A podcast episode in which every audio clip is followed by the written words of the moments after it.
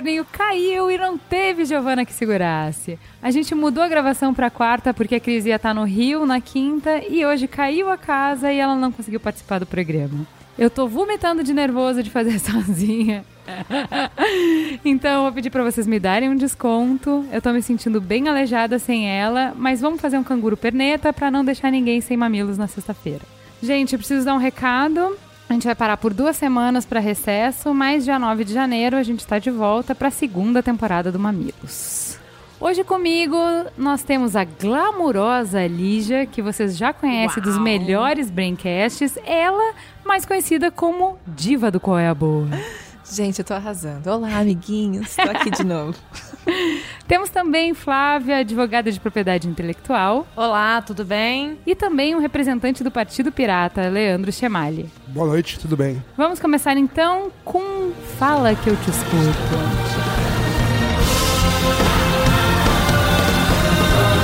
Vamos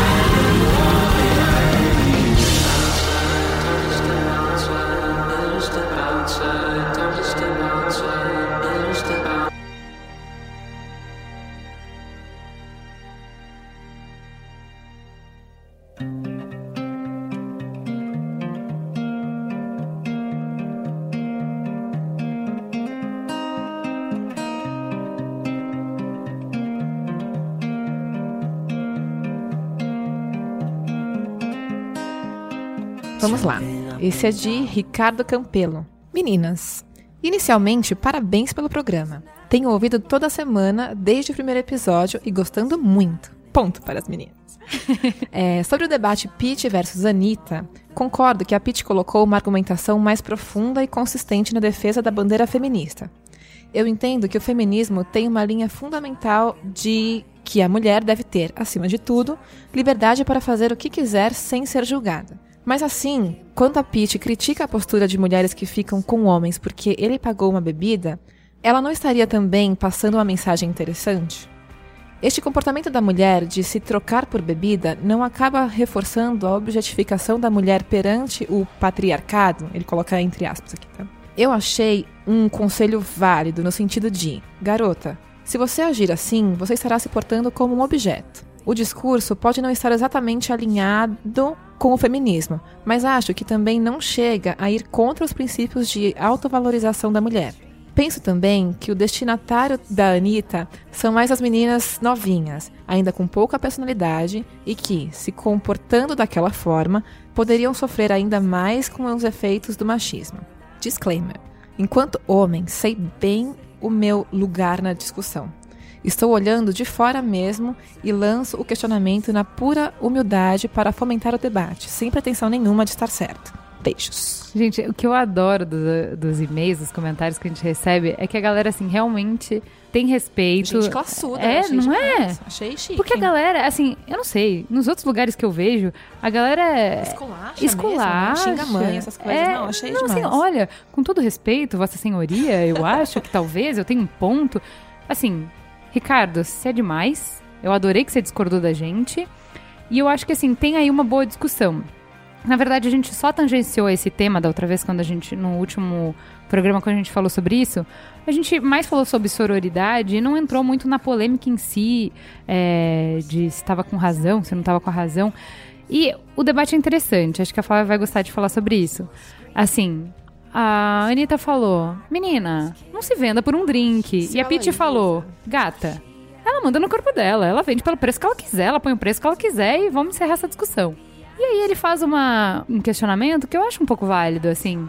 Na verdade, não é um pouco a mulher se ceder ao sistema e se colocar como um objeto quando ela vai pra balada e fica pagando de gatinha só por um drink? É, se for nesse contexto, com certeza. O ponto é que a gente também costuma confundir um pouco gentileza com é, esse tipo de comportamento. Eu acho que uma coisa é você aceitar a gentileza um como o né? galanteio, que faz parte dessa, desse jogo de sedução, e a outra coisa é aquelas pessoas que vão efetivamente com esse intuito de se beneficiar às custas dos outros. Eu acho que a gente não pode generalizar mas é, e, e, respeitar que também há essa possibilidade de um jogo de sedução, por exemplo. Eu acho que a história do politicamente correto exageradamente é um pouco cansativo. É, o que eu acho, Ricardo, é o seguinte: o feminismo ele fala da mulher ser protagonista.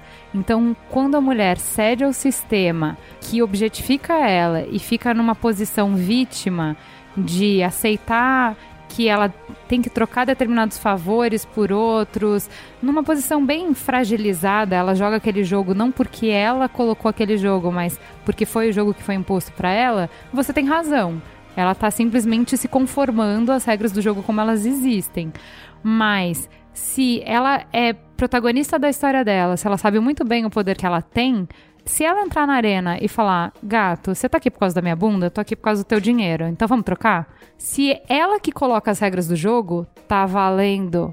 Então o que a Pete falou foi não para descaracterizar o que a Anitta falou, mas para ampliar o discurso, para dizer, olha, o importante é você ser protagonista. Se você, protagonista, falar que alguém tem que te amarrar e te chamar de vadia para você ter prazer, lindo, vai fundo, entendeu? Não existem regras. No feminismo, não existe cartilha. Desde que você seja protagonista e você faça suas escolhas. A Pitt foi muito clara. Ela, ela disse o seguinte: a mulher pode ter qualquer papel desde que ela esteja consciente do papel que ela escolheu. Acabou. E aí, aí, ela, se ela fazer de frágil, seja frágil, seja. Exatamente, exatamente.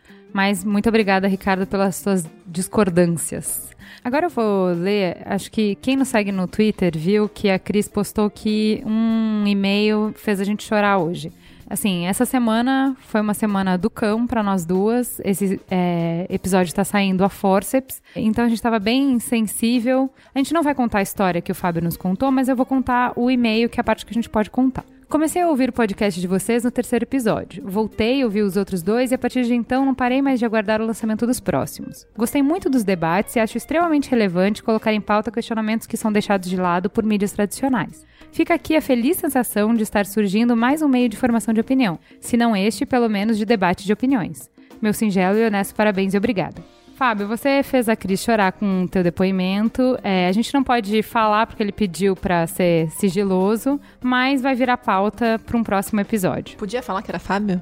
O nome dele é não, José. Não, podia falar que era Fábio, só não podia contar a história. Ah, então tá. Eu posso contar o santo, mas não milagre. Ah, saquei. Saquei tudo, tá bom. Bom, além disso, a gente recebeu um e-mail do Daniel com um monte de indicações legais de livros para aprofundar a discussão sobre a ditadura no Brasil. A gente indicou todos no Twitter, então fica a dica. Sigam a gente no Mamilos Pod no Twitter para amplificar todas as discussões que a gente tem aqui, tá? Eu vou ler o último e-mailzinho então. Gente, a gente recebe um monte de comentário, um monte de e-mails. É só uma amostra aqui. É, não se sintam desprestigiados, até porque a gente responde todo mundo. É, esse aqui foi um comentário é, do site. Também a gente privilegia os que discordam da gente, porque acho que acaba acrescentando mais. Bom, vamos lá. O Marcelo falou que o Mamilos vem rapidamente se tornando um dos meus podcasts preferidos, por vezes superando o Braincast e o Anticast. Chupa, Merigo! Muito do que eu admiro nesse é o fato de vocês procurarem mostrar os vários pontos de vista, mesmo quando discordam. Isso é fantástico. Cansei de ficar louco querendo responder uma ideia que foi apresentada sem contra-argumentos nos outros casts. Nesse último, achei que isso se perdeu um pouco. No caso do Bolsonaro, as pessoas o vêm acusando de violência contra as mulheres e até de estuprador. Longe de querer defender as grossuras dele, mas a gente tem que falar que a Rosário chamou de estuprador quando invadiu uma entrevista onde ele defendia a redução da maioridade penal para estupradores. Nesse momento, ele falou grosseria que depois repetiu quando se sentiu ofendido pelo discurso da Rosário contra sua classe profissional. Ele está errado, mas de longe temos motivos muito maiores para caçar políticos e essa indignação seletiva não é boa nem para as feministas. Outro ponto que gostaria de levantar é indefensável, mas gostaria de fazer o papel do advogado do diabo.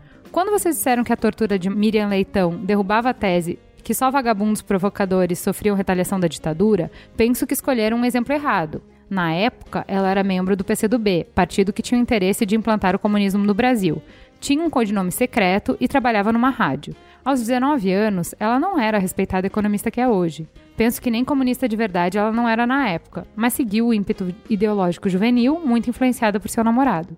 Não dá para defender o Estado usando seu poder para ilegalmente prender e torturar sua população. Apenas isso torna pior que o grupo armado que também matou, assaltou e torturou, principalmente civis, mas foram esquecidos pela Comissão da Verdade. Na verdade, admiro muito o trabalho de vocês e sempre fico ansioso pelo próximo Mamilos. Posso não concordar com tudo, mas adoro a forma ponderada, embasada, educada e geralmente apresentando o contraditório que vocês apresentam no podcast. Gente, olha que coisa linda. O Marcelo defendeu o Bolsonaro e eu tô aqui batendo palma pra ele. Foi fofo. Marcelo, você é incrível. Você sabe é, embasar muito bem seus pontos de vista, sendo educado, sendo cordial. Você sabe ser sendo ouvido. gentil. A gente não esconderia você do nosso feed do Facebook, porque são argumentos consistentes. Exatamente. A gente concorda? Não, a gente não concorda. Mas a gente adora discordar de você. Não, Marcelo, mas assim, eu, outras duas pessoas, eu acho, ali no- nos comentários do post falaram sobre isso do Bolsonaro e eu completamente concordei. Eu acho que quando a gente falou do Bolsonaro, a gente saiu do espírito do podcast, que é de ir a fundo nas questões e entender os lados. A gente simplesmente execrou o cara e não quis nem saber qual era o histórico. A gente comeu a notícia da maneira como ela foi apresentada pra gente.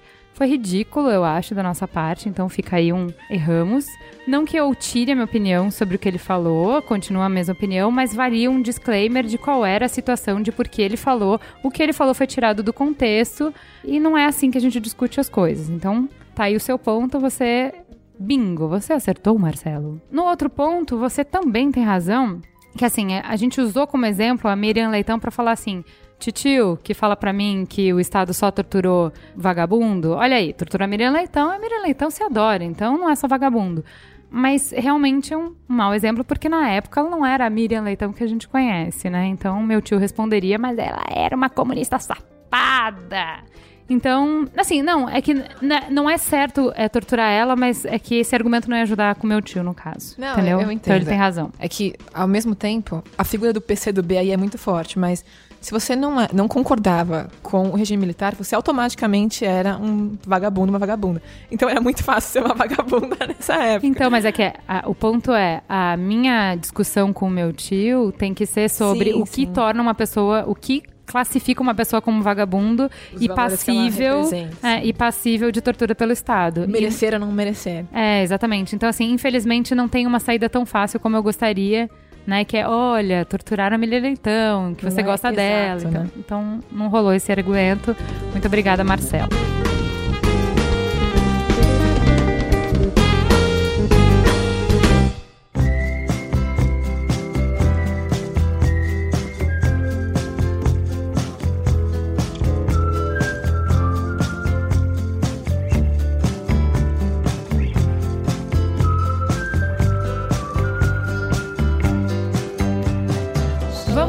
Para o Trending Topics. Gente, é o seguinte, deixa eu falar.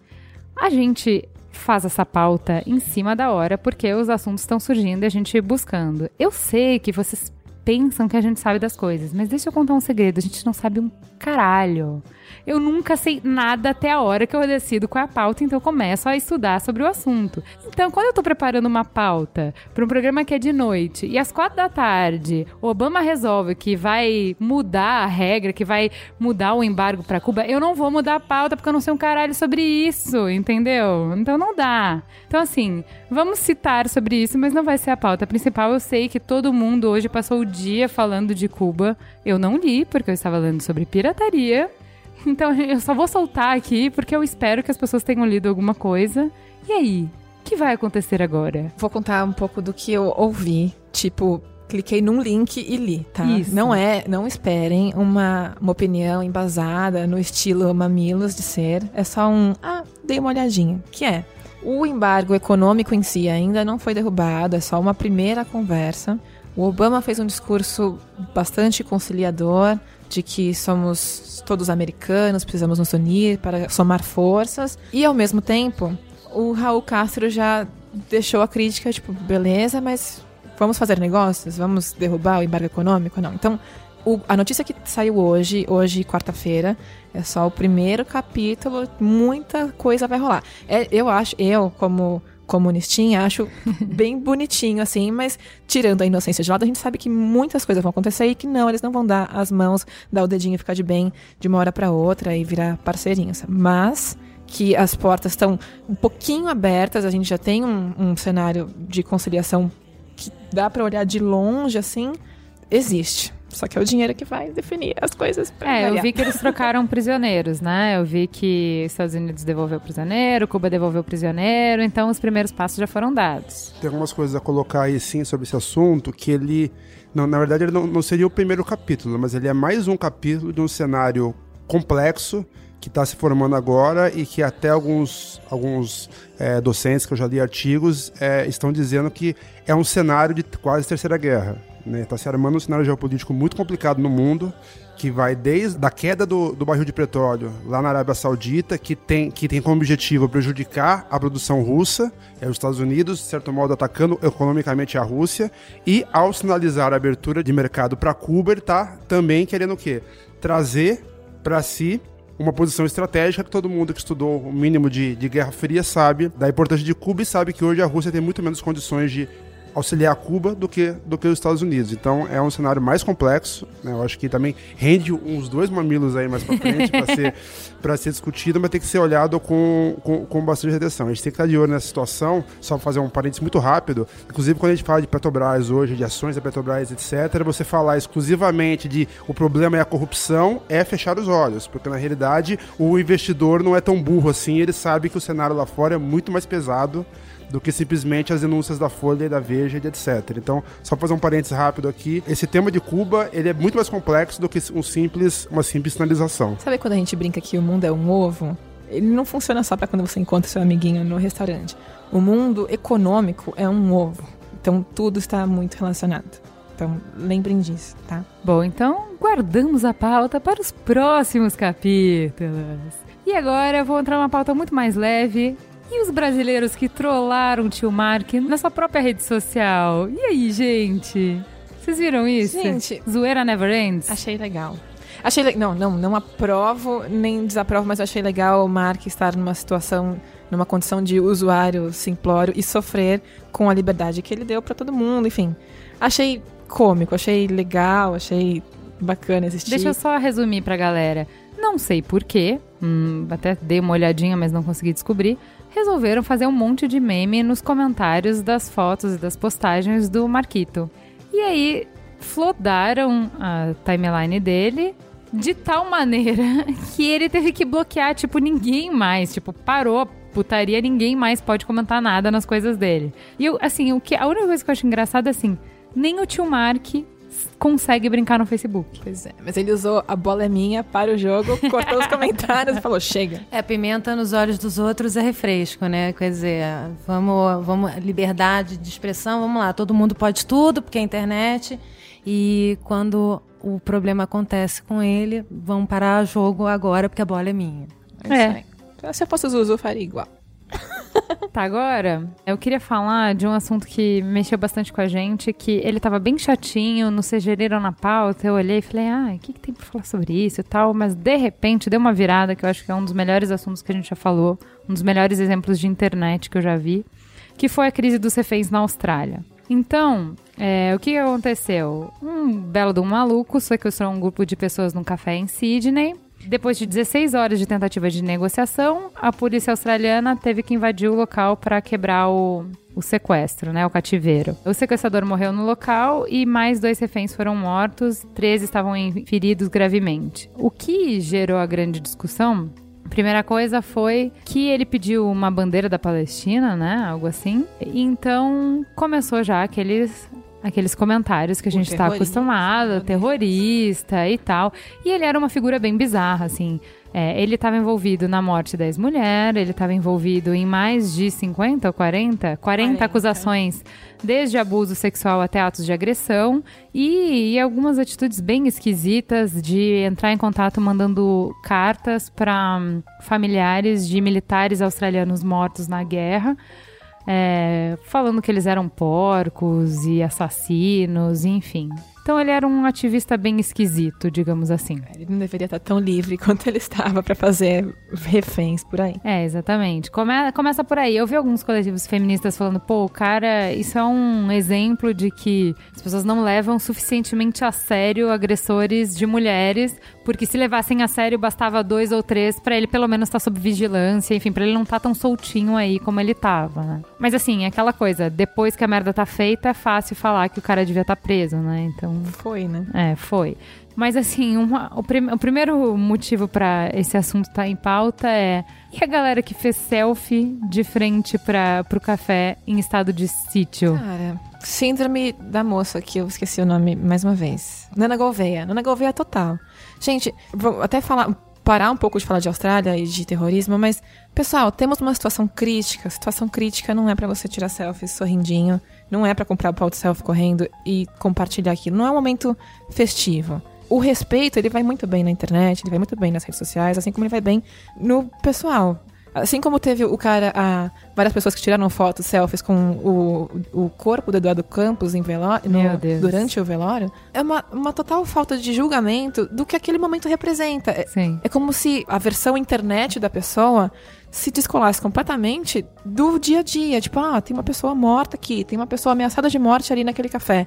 Vale eu tirar uma foto engraçadinha, sorrindo. A foto são três pessoas. A foto que eu vi, inclusive, são três pessoas sorrindo, como se no fundo tivesse o Opera House. Mas não, tinha o um cenário de um sequestro, entendeu? É, é, muita falta de noção do que realmente está acontecendo, da, do fato em si, de capacidade de análise. É, fica a dica para Glorinha Calil fazer um livro de etiquetas na internet, né? Flexibilização total é bom. A gente falar em bom senso é muito complicado, né? Porque bom senso não é senso comum. Exatamente, mas é, de novo a questão do da internet ser um território sem, sem lei, essa divulgação desfreada, sem o um mínimo de compaixão aí, porque é até Isso. de uma é um é um mínimo aceitável, porque muito provavelmente essas pessoas não permitiriam que isso fosse feito se elas estivessem na situação da da dificuldade. Então, Sim. é uma flexibilização desmedida, assim, do que, que é respeito ao próximo, a dignidade. De se colocar no lugar do outro. E se colocar no lugar do outro. Existe, a gente acha que a gente está falando do ambiente da internet e salve-se quem puder, a gente pode tudo, porque ninguém, as leis não se aplicam. E não é verdade, né? É, exatamente. As regras do convívio, elas também se aplicam, do bom convívio, do bom senso, de, do senso comum elas também têm que se aplicar. Mas aí, Aí que é o ponto. Quando a gente vê isso e fala, puta, erramos tudo, rebuta o sistema, caralho. Vem a notícia que vira tudo e é que faz isso ficar lindo. Que, de repente, a reação das pessoas, quando seria o natural? É que se falasse, cara, você conseguiu ser terrorista na Austrália. Mano, aqui todo mundo tá de boa, todo mundo em paz. Sério que você conseguiu ser terrorista aqui? Então, assim, seria normal a galera falar, ó, seguinte, então vaza todo mundo, que a gente não quer, porque aqui tá todo mundo surfando, feliz, Fecha pegando sol. É. Fecha a cerca, sai daqui, não nos atrapalha. Os caras fizeram o oposto de forma não coordenada, de forma natural e foi lindo. Tudo começou com um tweet de um cara que aparentemente estava no trem ou no metrô ou no ônibus e uma mulher que estava do lado dele. É, até então, tava todo mundo sabendo que tinha um sequestro, ninguém sabia quem é que estava lá dentro. E no exato momento em que se noticiou que o cara pediu a bandeira, então que ficou claro que ele seria um terrorista, tinha uma mulher do lado dele que estava com um véu. Ela arrancou o véu e colocou na bolsa para esconder, porque ela ficou com medo, evidentemente. Todo mundo ia olhar para ela como filha da puta, está aqui para trazer o caos e a discórdia. O cara vai até ela e fala: põe de volta. Eu vou caminhar com você. Ela começou a chorar, abraçou ele por um minuto e depois foi embora sozinha. E a partir disso, várias pessoas começaram a colocar posts falando assim: olha, eu pego o ônibus Ziv 43. É, se você pega esse ônibus e você usa qualquer aparato religioso, não fique com medo, eu vou com você. Cara, isso é o poder da internet amplificado para fazer o bem de uma maneira bizonha. Então, assim, enquanto tem gente fazendo selfie, tem muito mais gente sabendo ser solidária, se colocar no lugar do outro e sabendo entender qual é a posição do outro. Assim, eu fiquei em choque, eu fiquei emocionada. Eu falei, caralho, tem esperança para a humanidade, é isso, vamos nessa. Esse, esse tweet, ele, ele tem várias coisas pra gente comentar em cima dele. Um, que ele mostra o principal que é, a internet é um reflexo da realidade. Então, ele não é legal na internet e é chato. Ele, ele refletiu o que ele é, ponto. E aí, aí preciso colocar meu monóculo mitidinho aqui, mas assim, um mês atrás eu estava justamente em Sydney.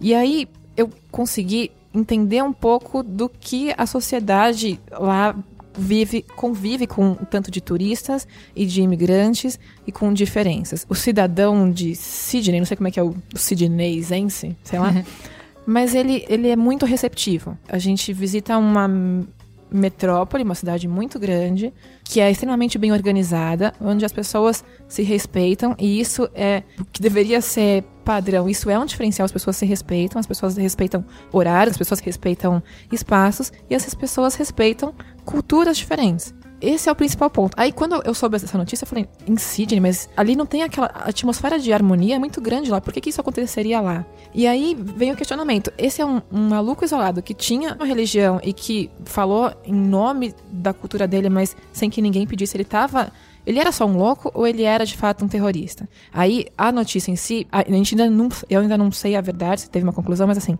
ele passou a ser visto como um terrorista porque ele sugeriu durante o, o período do, do cárcere lá que ele colocou outras duas bombas em pontos estratégicos da cidade. Isso ainda não se sabe. Mas a princípio ele é só um louco, até porque o histórico dele indica que ele é um louco. Mas a, a reação da população ela é extremamente coerente. Não, e é, e é, clara de que se eles responderem com agressividade, eles vão ter muito mais problemas. Aquela situação vai deixar de ser tão isolada. Tão isolada, exatamente, obrigada aquela ação vai deixar de ser isolada e vai passar a ser cotidiana. Eles sabem o, o, básico do básico de que é não faça para o amiguinho que você não quer que façam para você. Então, mas o que eu acho bonito é que não foi uma resposta oficial. O que eu acho bonito é que partiu de uma pessoa, tipo, não foi uma compreensão de uma geopolítica, de... não, foi o, se colocar no lugar do outro, foi uma empatia. Foi Exatamente. você tava andando no, no, ônibus do lado da pessoa e você viu que ela ficou constrangida e a culpa não era dela, cara, a culpa não era dela. E você ao invés de criar um ódio ao diferente diferente, você estendeu a mão, falou: vem, eu ando com você, você tá com medo?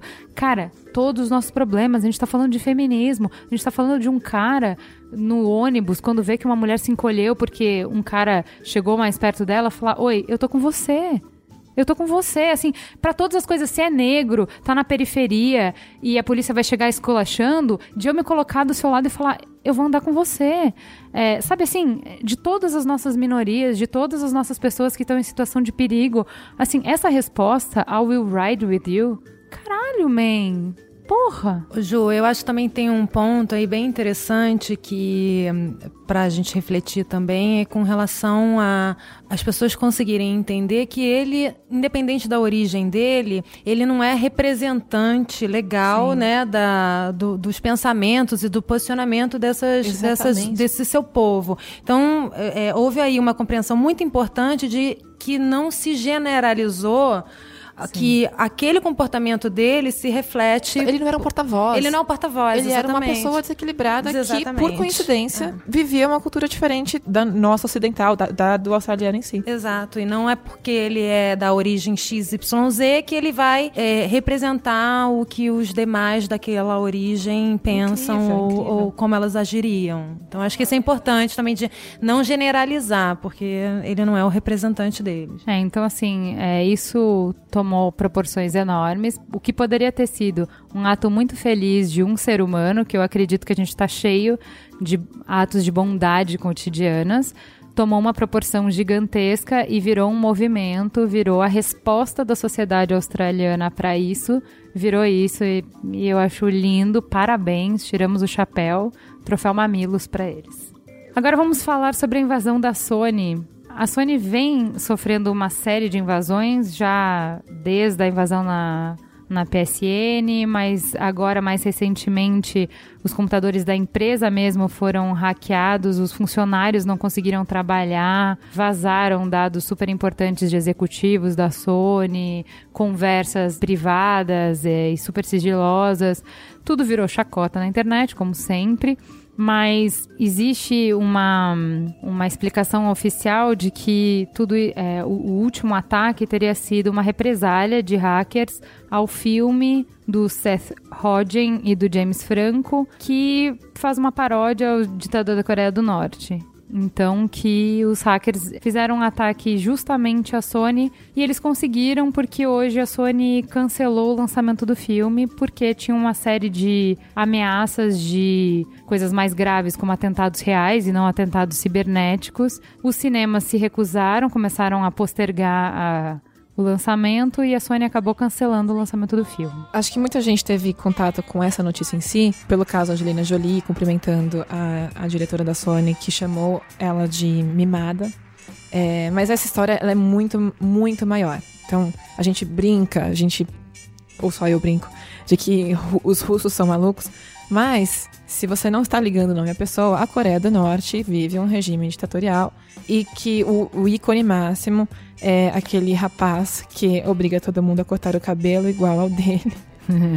Enfim, ele, ele, ele tem regras bastante polêmicas, mas ele tem muito poder de ação. E aí, o que aconteceu a princípio foi justamente a invasão dos computadores da empresa em si, vazando dados que não são dados de negócio, são dados pessoais dos funcionários. Para proteger os funcionários e com a invasão da, da PSN, para proteger os consumidores, a Sony arregou. Falou: não, eu não tenho como lutar com alguém que tem acesso a todas as minhas informações. Então, nada é mais valioso do que informação no mundo dos negócios. A Sony, nesse momento, deu para trás. Eu acho que essa história não acabou ainda. O, acho que de um jeito muito ruim, mas não, existi, não existiria a divulgação maior do filme, a entrevista, do Sim. que todo esse episódio. Sim. Eu quero muito ver. Também. Espero que caia nos torrents da vida pra gente baixar. É, mas enfim, eu acho que a Sony está certa em ter declarado que não vai lançar o filme porque ela não tem condições de analisar até que ponto os hackers sabem de coisas que eles precisam proteger, pro bem do negócio, pro bem de pessoas mesmo. Eu acho que o que pode acrescentar nessa, nessa história, que também é um cenário que, para quem não está muito envolvido com TI, acaba não tendo tanto conhecimento, é que a gente vive hoje um cenário de guerra cibernética muito pesado e muito sério, que pouca gente tem é, informações assim mais claras, né? A gente que participa de congressos ligados à área de segurança na rede, tem algumas palestras que a gente tem com o Exército Brasileiro mesmo, tem uma divisão hoje de defesa cibernética super avançada e que às vezes recebe até mais investimento do que a parte de, vamos dizer assim, de, de balas e, de e solo, granadas né? físicas. Sério? Fronteiras, né? De segurança de fronteiras. Segurança, né? de, segurança de fronteira, até que é uma coisa que é bastante criticada, porque hoje, é, sim, existe até alguns filmes que pegam isso de uma forma muito mal feita, mas é, é, sério você ter uma situação onde se o Brasil, se o país não tiver uma defesa cibernética, uma fronteira cibernética bem é, com grande defesa, imagina, por exemplo, se uma, uma Coreia do Norte, por exemplo, resolve, por exemplo, atacar a sua queridíssima Coreia do Sul, como que ela pode iniciar, antes de, de ela fazer uma, uma empreitada é, militar por terra ou por ar, ela pode muito bem atacar de forma cibernética, por exemplo, a rede da Coreia do Sul e, te, e acabar com a luz, cortar a energia elétrica de todo um país antes, e as comunicações, que é o clássico, Duro né? de matar. Né? É, o duro é de isso, matar, é Duro de né? Matar 4. Né? E cortar as comunicações para depois ela, ela, ela ter uma investida. Isso, instalar isso é uma o coisa, caos mesmo, né? Instalar o caos. Isso é uma coisa que ela é plenamente possível hoje no cenário que você tem. Quando você fala de o caso da Sony, né? Invadir uma empresa, invadir uma empresa é a porta de você invadir algo mais sério, certo? Porque hoje, Sim. se você invadir um Google ou invadir um Facebook, você está dentro de qualquer lugar. Sim. Certo? Se você tiver uma, uma, uma invasão no Facebook hoje ou no Google, que você tem acesso a milhões de contas, você vai estar desde o Departamento de Estado dos Estados Unidos até o e-mail da presidente, que foi o caso que a gente passou por aqui. Sim. Né? Que, que, a, gente, que a gente teve isso daí. Então, o cenário de, esse cenário de, de invasões de guerra cibernética é uma coisa que também tem que ser olhada num, num, aspecto além da Sony, além da empresa, além Sim. daquele dado da foto da Carolina Dickman que saiu por aí Sim, e que perfeito. virou uma lei aqui, né, que, que, você tem, é muito, vai, vai, muito além. Também é um cenário grave que a gente tem hoje. É, um pouco que a gente conversa nas redes do, do Partido Pirata Internacional, tem alguns casos que estão sob de olho, assim, né, sobre, sobre observação, porque é um tema é, complicado e que tem especialistas que podem falar muito, muito melhor do que eu sobre isso, mas é algo também para ser observado com bastante atenção. É, o caso da Sony não é o primeiro, tem casos mais graves, mas que geraram medos mídia, porque a Sony Sim. é uma empresa de entretenimento. Então, qualquer coisa Sim. que acontece lá, para todo mundo aparece. Mas você acaba tendo uma empresa, ah, a Digital XLM de lá de Budapeste foi invadida. É, mas você vai ver quem é a tal da Digital, ela tem milhares de empresas importantes rodando em cima dela, né? Então, que não chega até aqui, né? Então, é, é, é, um tema também que a gente tem que, também tem que observar com bastante cuidado. Ou seja, rende mais um mamilos. Também rende mais um mamilos. As nudes. Com mamilinhas de fora. Gente, eu vou entrar no último então, vou ter que dar uma cortada aqui, porque senão não, vamos chegar à pauta principal. Só queria falar um pouquinho sobre a restrição que a justiça fez para propaganda de cerveja e de vinho na TV e no rádio. Antes, essa restrição era só para bebidas de maior teor alcoólico. Então, por exemplo, uísque, vodka. Mas cerveja, vocês sabem que podia porque estava propaganda de futebol, todo o futebol à tarde é patrocinado por cerveja. A decisão entra em vigor em 180 dias depois da publicação do acórdão. O que, que ela ela prega que não pode veicular propaganda de bebida até as 9 horas, então a propaganda só fica é, autorizada entre as 9 e as 6 da manhã, sendo que até as 23 horas a veiculação tem que acontecer só em programa não recomendado para menores de 18 anos, ou seja, o objetivo é sempre proteger menores de idade, porque se a gente está dizendo que eles não podem beber, por que eles têm que estar tá consumindo propaganda? Também proíbe a associação do produto ao esporte olímpico, que vocês sabem que todos têm, ou de competição, futebol tá aí, ao desempenho saudável em qualquer atividade, a condução de veículos, que a gente sabe que fazem muito, a imagens ou ideias de maior êxito ou sexualidade das pessoas, alô todas as propagandas de bebida. É vedada ainda a utilização de trajes esportivos relativos a esportes olímpicos para veicular propaganda de bebidas alcoólicas. E aí, gente? Polêmica na mesa. Para o para quem fala primeiro. pode ir, pode ir, pode ir. Essa notícia, ela me lembra um pouco de quando foi anunciada a, a restrição de propaganda para o público infantil. Mas tudo bem, vou me ater ao tema e falar só de bebidas alcoólicas. Eu entendo que sim, ex existam regras para que a gente comunique que existem bebidas alcoólicas à venda. Mas eu não acho que faça sentido você restringir horários para algo que você pode encontrar 24 horas por dia em qualquer supermercado, em qualquer loja. Outra coisa que eu acho um pouco complicada é você tirar da, da população, do espectador, o, o, poder de julgamento, o poder de livre-arbítrio. Eu não posso dizer para o meu espectador de qualquer idade que, por exemplo, eu não estou dizendo para ele que, olha, até as 21 é errado beber álcool, a partir das 21 você pode beber álcool. E eu também não estou dizendo que, eu, eu preciso deixar claro para ele que ele precisa ser responsável com as atitudes dele, ele precisa saber que eu, eu sou super a favor do beba com moderação, apesar de achar a frase babaca, mas de, de deixar claro que bebida em excesso causa infinitos problemas. Mas o julgamento é de quem consome. O julgamento é de quem é impactado pela notícia. Isso é, de fato, uma censura. Não sei nem se ele tem, não teria por que ter outro nome. É uma censura. A regulamentação de forma eu acho válida, até porque dizer que assim como os médicos recomendavam que você fumasse Marlboro porque deixava coisa, Sim. não faz sentido dizer que você será um ótimo atleta bebendo loucamente. Temos o Ronaldo que se acabou aí.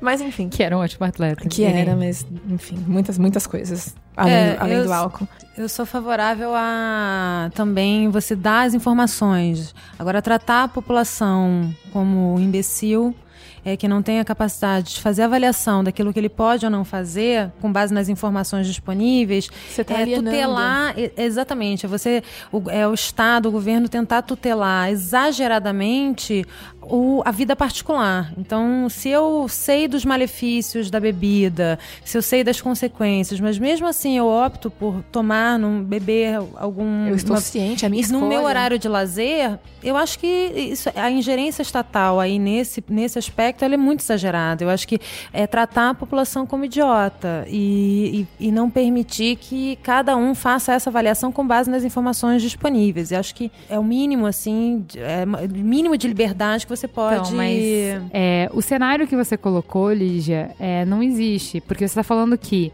é, as pessoas têm informação dos malefícios que a bebida causa e a gente pode então fazer a propaganda dos benefícios da bebida. Na verdade, isso não existe, porque a gente sabe que é, nunca vai ter igualdade de tempo de exposição à informação do impacto do consumo exagerado de alcoólico, enquanto na propaganda você vai fazer uma glamorização da bebida que, assim, se a gente não achasse que a propaganda conduz ao consumo, a gente não estava fazendo isso. Não, mas, mas então ela conduz ao meu consumo. Meu ponto não é esse. Então, assim, o que eu só acho é, eu entendo que quando você tem um produto que causa é, um custo social gigantesco, tanto em termos de vida, é, de perda de patrimônio, enfim, o custo social é gigantesco, então é justo que o Estado fale: olha, as pessoas podem beber, isso não é proibido, mas eu não vou incentivar o consumo de bebida porque o custo para o Estado é gigantesco. A gente vai cair no mesmo ponto, que é o seguinte: eu acho que para regulamentar a comunicação de bebida e a venda de bebida, valem muitos outros recursos. Sobre taxa de imposto, afinal de contas, vai ter um custo maior de saúde pública para dar conta de tanto de alcoólatras, de acidentes de carro, já que é, é um outro problema a responsabilidade das pessoas. Violência doméstica. Violência doméstica. Todo, existem muitos problemas sociais envolvidos aí que acarretam problemas econômicos que vão a cargo do Estado. Isso é fato. E aí a gente tem outras, outros mecanismos.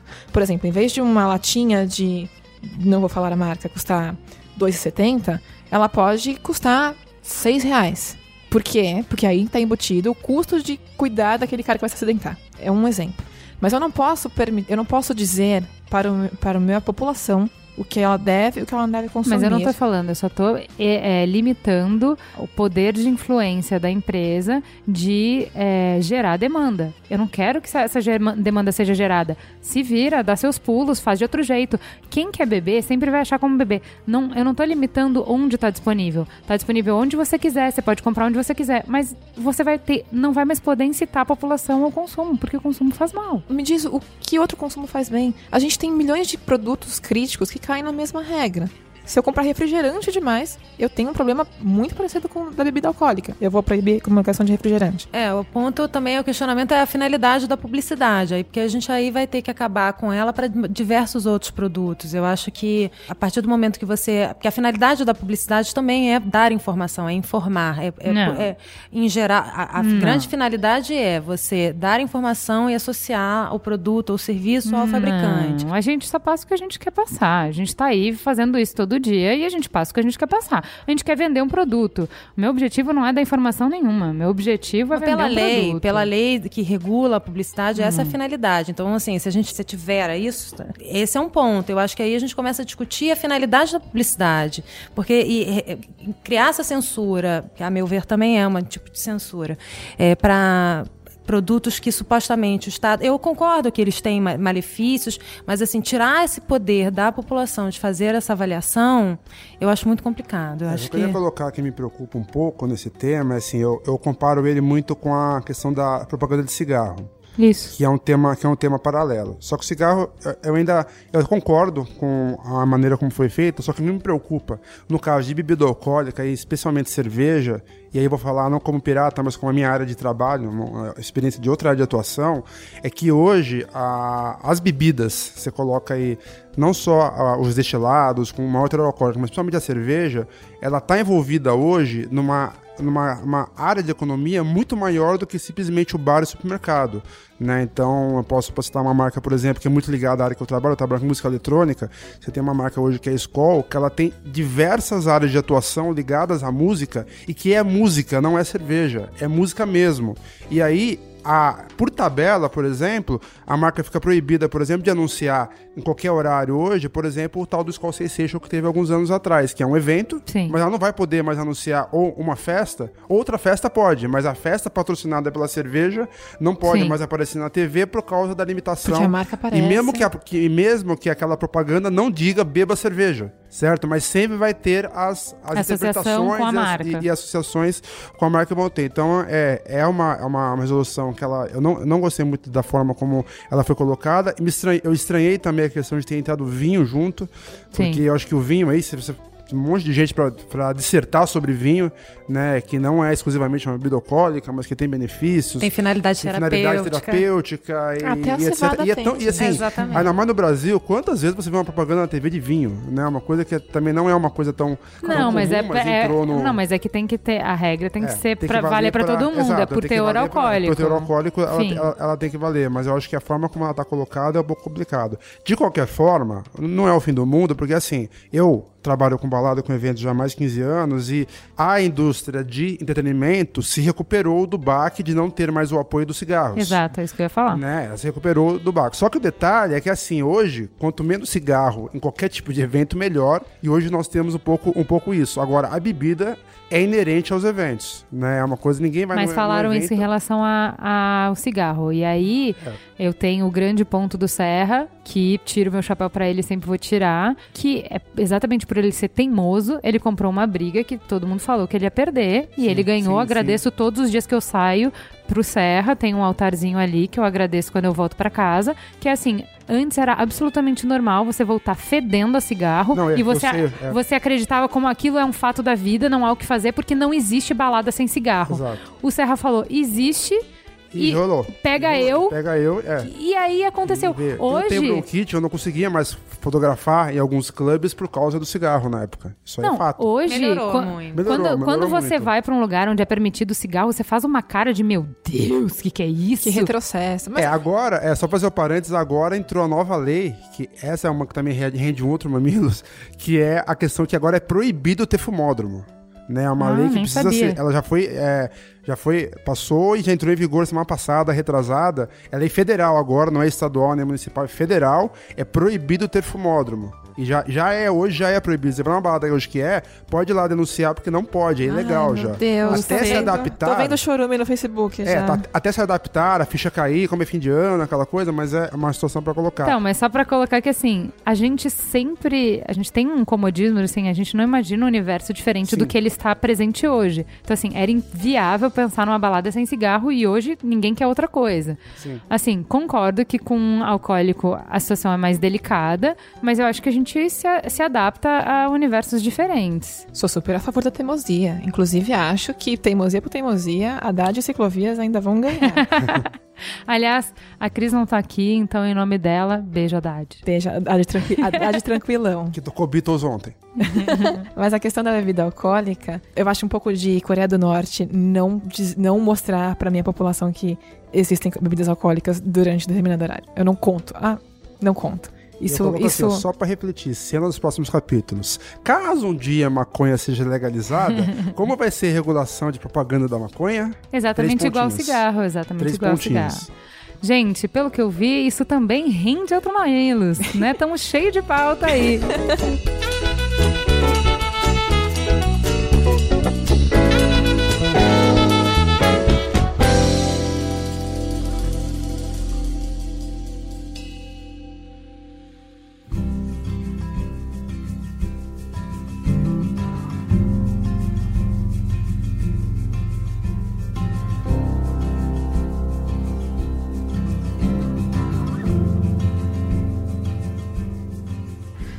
vamos entrar para a pauta principal, que ela também está suculenta, vai render muitos debates.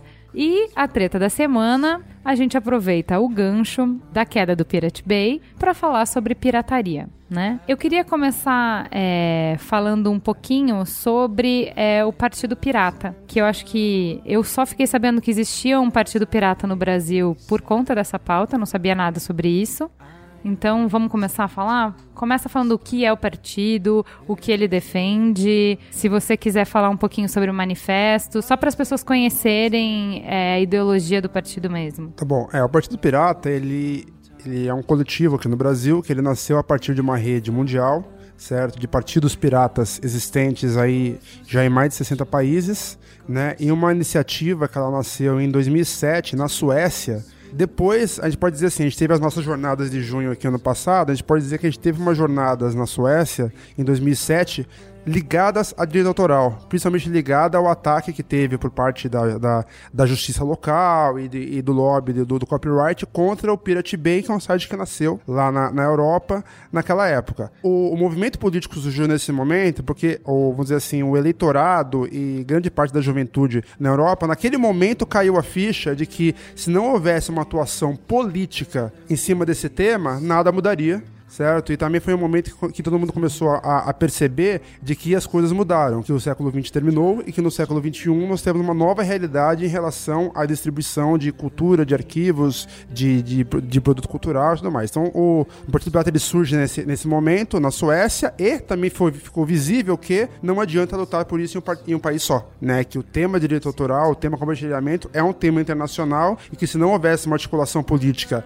em todos os atores, né? Que na verdade em todos, os- em todos os países, a pauta não, não teria é, é, Não avançaria. nada, nada faria. E no caso da Europa, que é cada vez mais ali um bloco, né? Eles já, já tiveram já de cara a consciência de que é, é um tema de parlamento europeu, não é um tema apenas de um, de um país. E aí por, foi automático que fosse criada essa rede de partidos, sobretudo na Europa, e ah, algum tempo depois vários outros coletivos tiveram, graças à internet, né, contato com a iniciativa e foram surgindo partidos piratas em diversos países. O Brasil foi um dos primeiros a, a ter um primeiro coletivo já em, em 2009, certo? E no Brasil já teve uma situação logo de cara que foi, foi visto que a pauta específica do Partido Pirata na Europa, ela é importante, ela é uma pauta a ser abraçada, mas que para a situação brasileira, ela não, ela só ela não, não se basta. Então, no caso do Brasil, a gente demorou alguns anos e, por coincidência, foi esse ano agora, em maio, que a gente teve uma, a primeira Assembleia Nacional, onde a gente é, detalhou mais a Carta Programa do Partido Pirata, que hoje tem, são mais de 27 pontos, que vão, falam desde LGBT até as questões de, de eleitoral, software livre, privacidade, né? Então, é uma pauta bem completa que,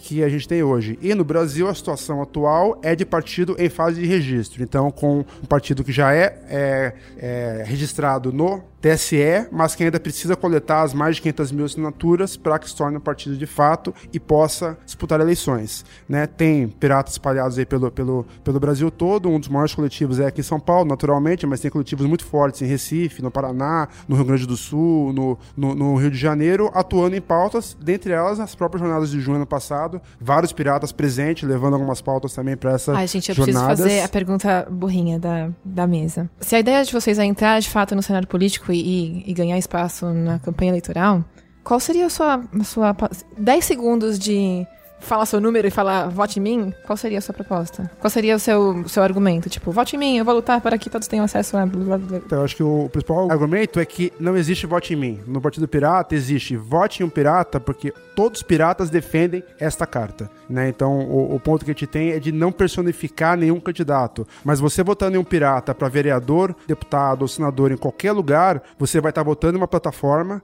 e que a gente, a gente defende o que a gente chama de democracia líquida, onde todos os filiados, associados, contribuem na, na, nas decisões dos seus representados. É uma atuação parecida com o Partido Verde, inclusive. Com um pouco, os primórdios é, um do Partido pouco, Verde. É, dos primórdios, né? Para tá colocar lá. Então, é, esses são é um pouco o, a diferença. Claro que ficaria dissertando aqui muito tempo sobre isso, mas para falar em, Não, em, eu fiquei imaginando você palavras, na TV é, com um númerozinho embaixo é, falando. É, é, pois é, né? Então, é que tem. Mas o, o, ponto que tem é, não, é importante deixar claro que assim, não é uma pauta específica direcionada. Quer dizer, em um ponto também a colocar é, o Partido Pirata, ele não depende a pirataria como ela é conhecida hoje nos grandes meios e como você ouve no Jornal Nacional, certo? A pirataria que você ouve por aí é a chamada contra, contrafação, que é o quê? É o tal do tênis Nike pirata, Sim. certo? Do tênis Nike pirata ou do CD com aquela capinha mal feita, pirata pedindo no camelô, não. A pirataria que o Partido Pirata defende é o compartilhamento. Né? Então, a pirataria do compartilhamento. Sempre o exemplo que a gente usa é: se eu tenho uma ideia, você tem uma ideia, eu compartilho a minha ideia com você e você compartilha a sua ideia comigo, os dois vão embora com duas ideias. É essa Sim. a pirataria, vamos dizer, que a gente que, que, que defende, que é a da cópia que tem o custo marginal igual a zero certo? Onde você pode compartilhar conhecimento e onde não existe um prejuízo direto, certo? Pra, para aquele que está liberando o, o, o conhecimento. É, aí a gente e vai aí entrar... a gente inicia o debate, é, exatamente. É, é, onde coloca, mas é, é sempre quando a gente fala assim, o conceito de pirataria que a gente tem, sempre é bom deixar claro esse. A gente não defende o tênis Nike pirata, não defende o sinal pirata da NET na favela. Existe também, eu faço parte da comissão de CT da OAB, e a gente tem um, um debate interessante lá com o representante da Anatel, que ele é contra o meu celular. Ele fala, celular pirata não devia existir, né? E, então, de novo, desculpa, não é, isso não é, não, pirata não é o termo. Né? Então é sempre importante colocar que o termo pirata ele é usado de várias formas, inclusive o hacker que, que atacou a Sony, que a gente falou agora há pouco, é chamado de pirata digital. É assim, é, é um, é bom sempre colocar que assim, o termo pirata ele é usado de várias formas para confundir tá. e não para esclarecer. Então é, é, a abertura do debate que a gente coloca sempre esse, é saber definir do que, que a gente está falando. Tá, agora, Flavinha, vamos falar sobre não ter prejuízo para ninguém. Cadê a, a, remuneração de quem produziu o conteúdo? É, eu acho que a, a primeira reflexão que a gente vai fazer aqui é com relação à importância de se proteger os direitos de propriedade intelectual, que são muitas vezes vistos como vilões. Mas, na realidade, existe aí uma intenção de proteger aquele que passou diversos anos tentando conceber e materializar uma ideia. Porque ter uma ideia muito fácil. Você tem uma ideia, mas você e, aí, e, e o que o direito autoral, por exemplo, os direitos de propriedade intelectual, eles protegem é a materialização dessa ideia. Então, se eu quero contar uma história sobre amor, eu não posso impedir que você também faça isso, desde que você faça do seu jeito. O que o direito autoral protege é aquilo que eu criei e eu materializei. Eu posso levar anos fazendo isso, eu posso fazer investimentos fazendo isso. A proteção é garantida pelo direito autoral é justamente que o autor, o criador daquela obra, ele possa sim ter a garantia de que ele vai usar, é, poder explorar aquilo de uma forma exclusiva e exigir é, que terceiros ou peçam sua autorização ou remunerem, quando autorizados, por esse uso. Não vejo nada tão fora assim da, da, da, legalidade, porque você. A gente tem a, a, a falsa ideia de. E um outro ponto é, a gente coloca. Uma vez que a gente coloca alguma coisa, lança alguma coisa na internet, é, parte-se da falsa premissa de que aquilo ali é o território livre domínio de domínio público. O que está na internet não necessariamente significa que é de domínio público. Então, e aí eu gostaria também de fazer só um paralelo relacionado a invenções e, e objetos de patente, só para ilustrar mostrar. Uma, um laboratório farmacêutico, por exemplo, quando ele contrata lá seus pesquisadores para desenvolver um novo medicamento que vai ser em benefício da, da população, eles levam em torno de 20 anos para conseguir chegar a um medicamento. E... De pesquisas, sem ganhar um centavo. Só desenvolvendo, que muitas delas não chegam nem a virar um produto final.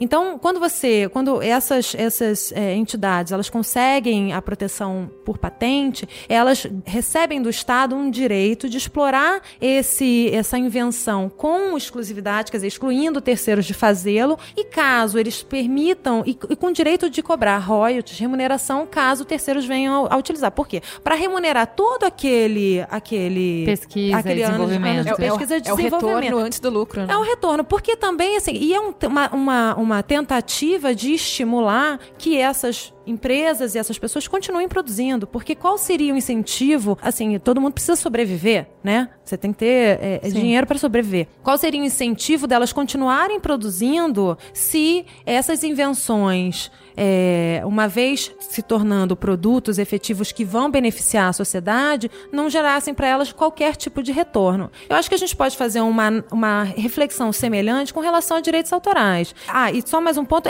com relação à patente, existe lá, depois de um tempo de, de exploração, a, a possibilidade, aí sim aquela invenção cai em domínio público, ou seja, todos vão poder usar sem é, qualquer tipo de autorização. No direito autoral isso acontece também. Depois da morte do autor tem lá um prazo para que esse, a, a, sociedade em geral ela seja beneficiada por aquilo. Mas enquanto o cara está vivo, aquilo tem que ser protegido. Se tem A ou B que defende que as suas próprias obras possam ser compartilhadas livremente sem, sem pagamento ou sem qualquer tipo de autorização da sua parte, isso é um problema de cada um. Agora, é, é existe a necessidade de se garantir minimamente se, e, e, se aparelhar o, o, o, aquele inventor, aquele criador da obra, de que ele possa sim impedir que terceiros se beneficiem sem que ele receba nada da, daquela obra que ele criou. Então, assim, eu acho que você achar, por exemplo, que o, a, o fato da obra estar na internet ser de domínio público também é um equívoco. E, e eu até gosto de dar um exemplo. Quando você compra um quadro com uma pintura de um pintor vivo que seja famoso.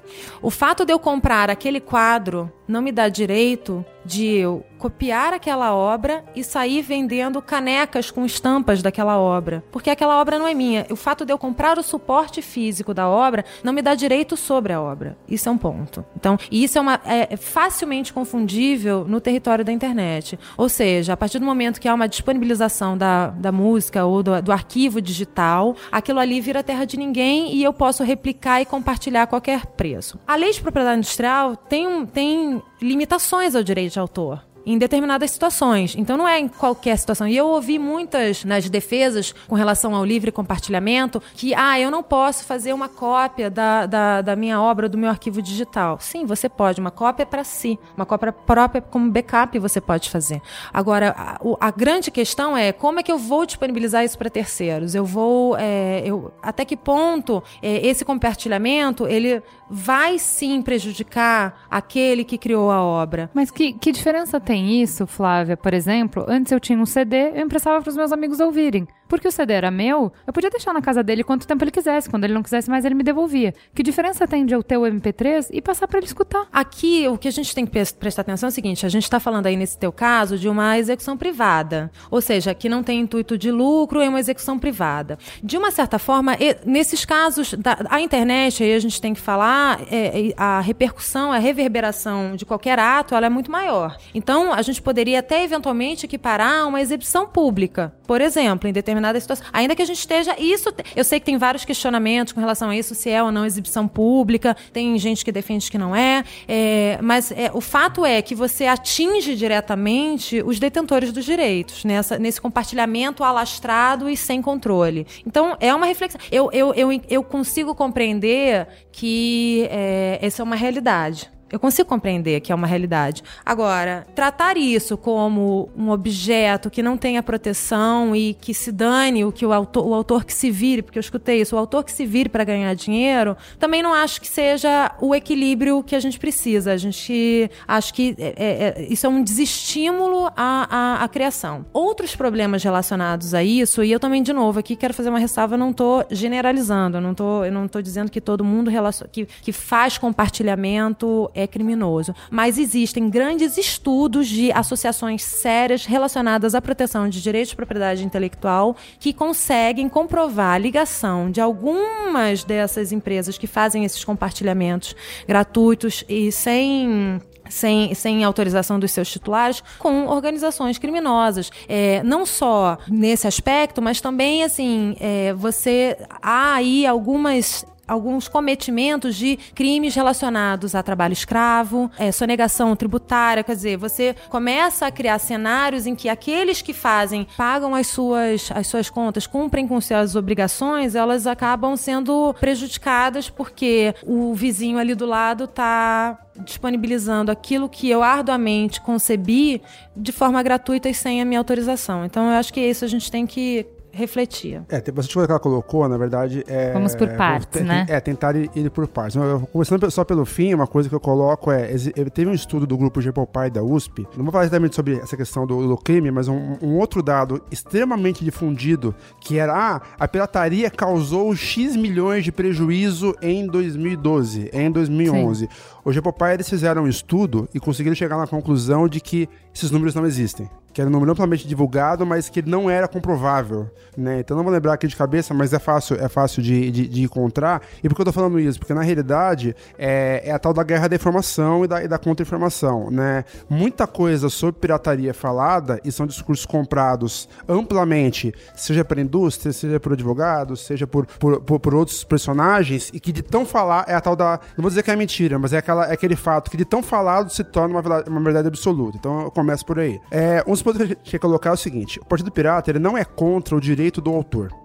Né? Nenhum dos movimentos que falam sobre isso é contra o direito do autor. O que ele é contrário é a forma como hoje as leis estão escritas e a forma como elas são aplicadas. Hoje, o direito de autor não protege o autor, ele protege o intermediário. Hoje, o direito de autor ele protege a gravadora, a editora do livro, quer dizer, aquele que está no meio e que quando você lança um CD que é de 20, 25 reais o custo do CD, desses 20 reais, 17 reais é a gravadora que recebe e o autor, de fato, fato recebe 1,50, 2, alguma coisa assim. Então, essa realidade hoje, que é uma realidade que foi vista que ela não vale mais num, num cenário da, da, internet. Então, o que todos os piratas defendem no mundo hoje, e não só os piratas, mas todos defendem os movimentos que são contrários à forma como o direito autoral está estabelecido, pedem as reformas. Ninguém é contra a, que exista uma lei de direito autoral. Pede-se uma reforma das leis de direitos autorais com o objetivo de descriminalizar algumas coisas que são tidas como absurdas Sim. hoje certo? E também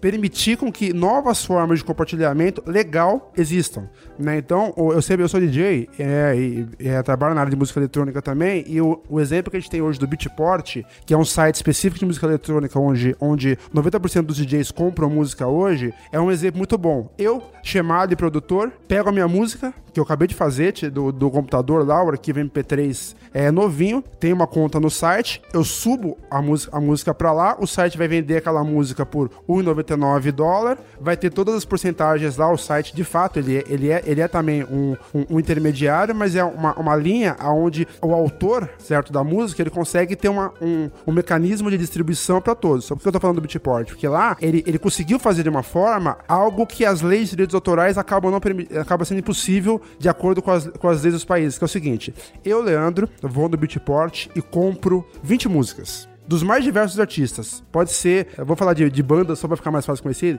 Podia ser de Iron Maiden, de Chico Buarque, e do Skunk, de da Anitta, de quem, né? mais, de quem mais quiser. Mas eu comprei lá, certo? Muito bem. Aí eu venho aqui e eu vou fazer a minha edição aqui do Mamilos Music Podcast. E eu coloco nessa música do podcast exclusivamente músicas que eu comprei lá no, no Beatport e que tá na minha conta colocado que eu comprei. O sistema do Beatport vai rodar e vai falar: ah, ele tem todas as músicas, perfeito. Ele pode vender esse podcast por um um preço total e todos aqueles que têm uma música lá vão ser remunerados proporcionalmente também pelas vendas daquele podcast. Então, quer dizer, na verdade, lá no Beatport hoje, você tem uma série de coletâneas criadas, certo? Que funcionam dessa forma, onde todos aqueles que disponibilizam lá também são remunerados. É uma forma nova de você atuar com o diretoral. E ela, e ela é possível também porque envolve o mundo inteiro, certo? Mas na, da forma como eles agem, fica uma coisa que não fica tão ilegal. Mas no Brasil hoje, você hoje você tem um, um podcast hoje hoje com música, todo mundo tem problemas, né? Sim. Você publicar hoje no YouTube, certo, um podcast, e aí entra o, o gancho outra coisa que eu quero falar também, que assim, a forma como hoje a indústria de copyright e os lobbies atuam, fizeram com que o YouTube cada vez mais se torne uma plataforma inusável, inutilizável, certo? Porque a pressão é tão grande, aonde que, é aquela coisa, eu posso fazer um programa hoje numa rádio, certo? Mas se eu quiser pegar o meu programa mixado e colocar lá, ele sai do ar. Mesmo que você tenha tocado só 20 segundos de uma música que, na cláusula daquela música que foi inserida no, no YouTube foi colocado que ela não pode ser executada por ninguém,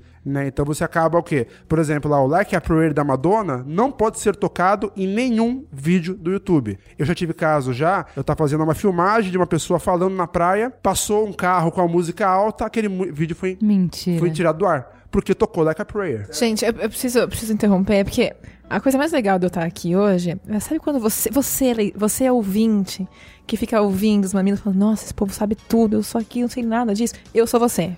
Tô aqui pra te representar, né, Porque na minha leitura júnior, mirim, eu tinha uma visão, eu, eu tenho até agora, até 10 minutos atrás, não, deu mais, até meia hora atrás, uma visão muito clara do que eu considero pirataria e do que eu não considero pirataria. E daí vocês dois vão fazer braço de ferro para ver quem ganha. Que é o seguinte, eu entendo o lado positivo do compartilhamento. Eu vou tentar evitar a palavra pirataria justamente para não induzir um, uma compreensão, tá? Mas eu entendo o lado positivo do compartilhamento de arquivos, e aí eu tô falando de diversos tipos de arquivos. Tô falando de filme, tô falando de livro, tô falando de áudio, tô falando de imagem, tô falando de tudo para que muitas pessoas tenham acesso e conheçam a obra do, do, do, autor e que vão, inclusive, buscar novas outras produções e que, inclusive, despertam interesse para que aquela pessoa, de fato, desembolse um valor para pagar por algo que ela acha que quer, que é incrível e tudo mais, para promover o artista. Eu não entendo isso como pirataria.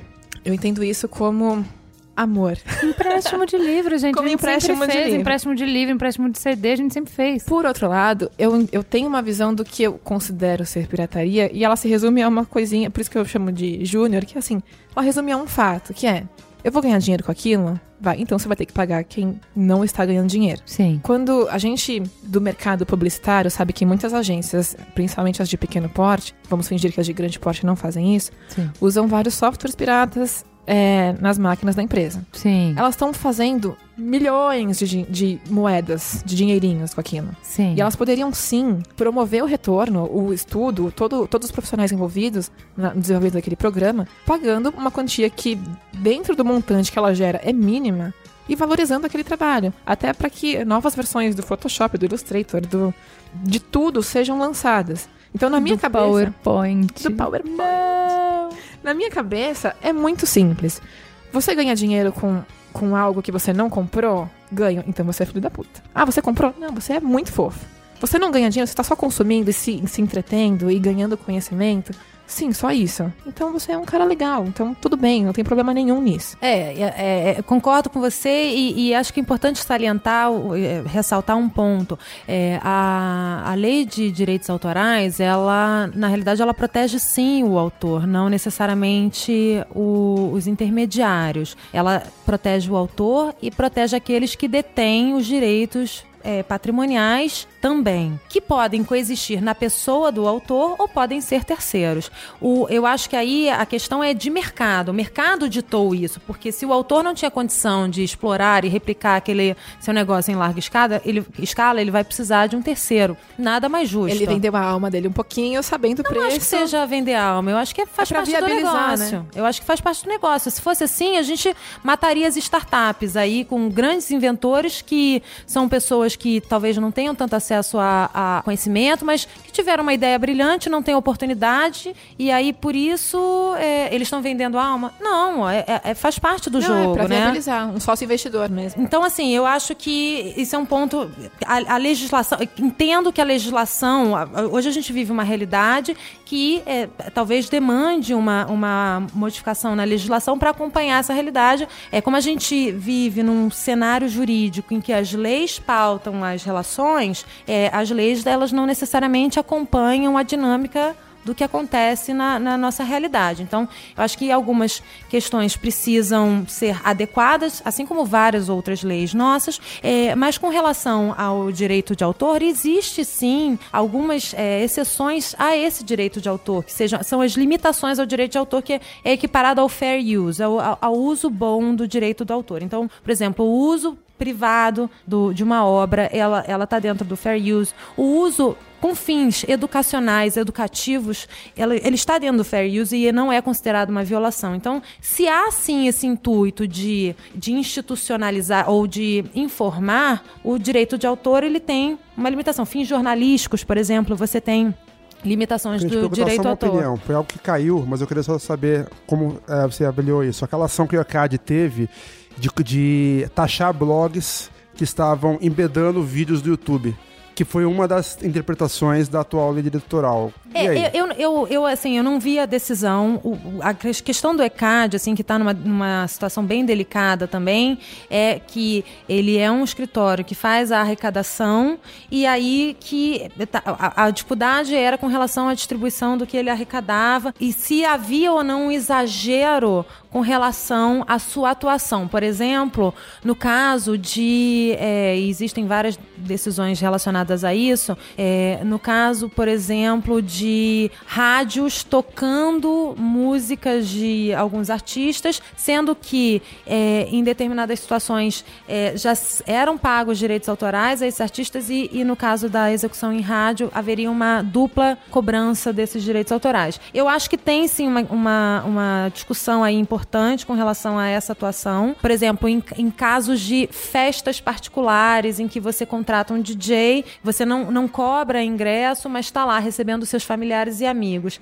Eu considero aí um exagero também você, é, dentro daquele grupo limitado, é, exigir a cobrança de direitos autorais, porque ali não tem uma finalidade de, de lucro ou, ou finalidade econômica. O grande problema nesses casos do compartilhamento é que muitas vezes é, se diz, ah, eles não são cobrados, ou seja, o usuário não, não paga nada, é, tem acesso gratuito. Mas naquele site ou naquela plataforma eu tenho diversas publicidades, ou seja, está se havendo ali. Indiretamente. Ou, indireta, ou, indireta, ou indiretamente, porque ele, por meio daquela atividade, está se, se auferindo lucro às custas do trabalho do outro. Um ponto, um ponto importante que eu acho, assim, um comentário, uma, uma dúvida que eu gostaria de, de colocar é se a preocupação de vocês é com a flexibilização das leis leis é, que não que reconhecem a validade do direito de autor. Então, por que se proclamar ou se associar à palavra pirata? Por que se associar à palavra pirataria se vocês mesmos não conseguem enxergar no que vocês fazem a atividade pirata? Por que não tentar levantar uma bandeira de, de, de modificação legislativa acompanhando a realidade, mas não por dúvida, não estou fazendo nenhum tipo de sugestão ou indução, mas por que não se dissociar disso? Por que se associar a um, um termo que já está é, tão desgastado assim? Quando o movimento nasceu, a ideia justamente era provocar. Né? A ideia do Partido Pirata com, com esse nome era justamente provocar o debate, provocar, a, causar, a, a em princípio, a indignação ou a curiosidade. O desconforto. Pra, o desconforto para trazer o tema, o tema para pra tona. E a coisa deu tão certo que foi a rede partidária que cresceu mais rápido na história, do, na história que a gente tem até hoje. Né? Porque em muito pouco tempo, poucos anos, você já tinha 60 países com, re, com rede criada e já são mais de 30 países legalizados disputando a eleição. Né? Então a provocação funcionou. Né? O fato de criar essa polêmica e de, e de você causar essa, esse estranhamento no, no termo, na realidade, ele surgiu o efeito que foi, que foi esperado. Mas eu queria comentar duas coisas, ainda completando a primeira parte que ela colocou e tocando no ponto que ela, que ela pôs, que eu acho que é assim. É, sobre de autor, uma coisa que é importante colocar é que é assim. Eu falei muito sobre a questão da forma, né? Se você pega hoje, a gente tem um cenário muito claro que assim, é, qual é a, em relação também à gravidade de alguém que eventualmente seja comprovado que ele quebrou o direito de alguém. O me melhor exemplo que a gente tem hoje é o caso Michael Jackson. Existe um, um jovem americano que foi condenado, ele é um exemplo, é um rapaz de 17, 18 anos, alguma coisa assim, não sei se é hoje ou na época, ele tinha essa idade, e ele foi o ícone porque ele foi condenado por ele ter compartilhado toda a discografia do Michael Jackson. Esse rapaz foi preso. Muito bem. Nós também tivemos o caso do Michael Jackson, o caso do médico dele que foi condenado como pelo assassinato do Michael Jackson, comprovado, porque errou, etc, etc. Muito bem. Situação que a gente tem hoje. A pena do rapaz que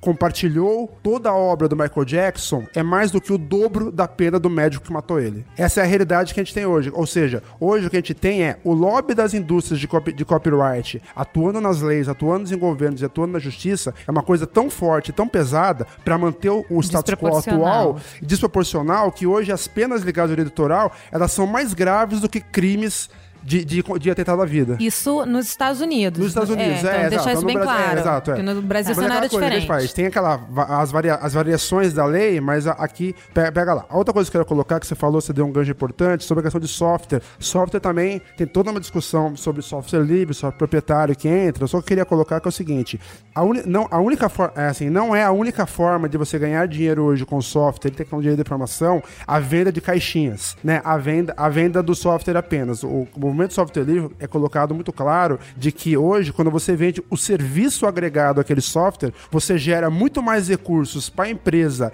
e para a economia, para o país ou para assim, a economia envolvida do que simplesmente a venda de caixinhas. Então, quando você vende hoje a licença do Windows, certo? Você está remetendo geralmente é, um, um, dinheiro diretamente para o escritório central lá da, da, Microsoft dos Estados Unidos e gerando muito poucos empregos em volta. Agora, quando você é, compra um software livre, porque o software livre não necessariamente ele é ele é gratuito. Ele pode, ele pode ser pago, mas que ele tenha o código dele aberto e a possibilidade de que outras empresas, startups, por exemplo, satélites, abram e trabalhem em cima de um software amplamente utilizado, você gera uma economia muito maior. É o que tem acontecido hoje com, com a causa do Linux mesmo, certo? Você tem empresas que desenvolvem distribuições em cima do Linux, coisa que é impossível de acontecer em relação, em relação ao, é, ao Windows. Então é são essas coisas também que são importantes ser colocadas. Mas aqui a gente está falando somente de burlar regras. A regra do Windows é uma, e as pessoas estão burlando as regras que o Windows definiu para o negócio. É, só que, de novo, é uma questão de pseudo-regra, porque assim, existe uma frase famosa até que é colocada que assim, o Windows hoje ele só é o que é graças à pirataria. Não fosse a pirataria, ele não seria tão amplamente distribuído. Então, às vezes, também faz parte da estratégia de algumas empresas, sim, que a pirataria, principalmente individual, ela ocorra para que nas empresas que é onde eles podem atuar diretamente exigindo licença, eles tenham uma,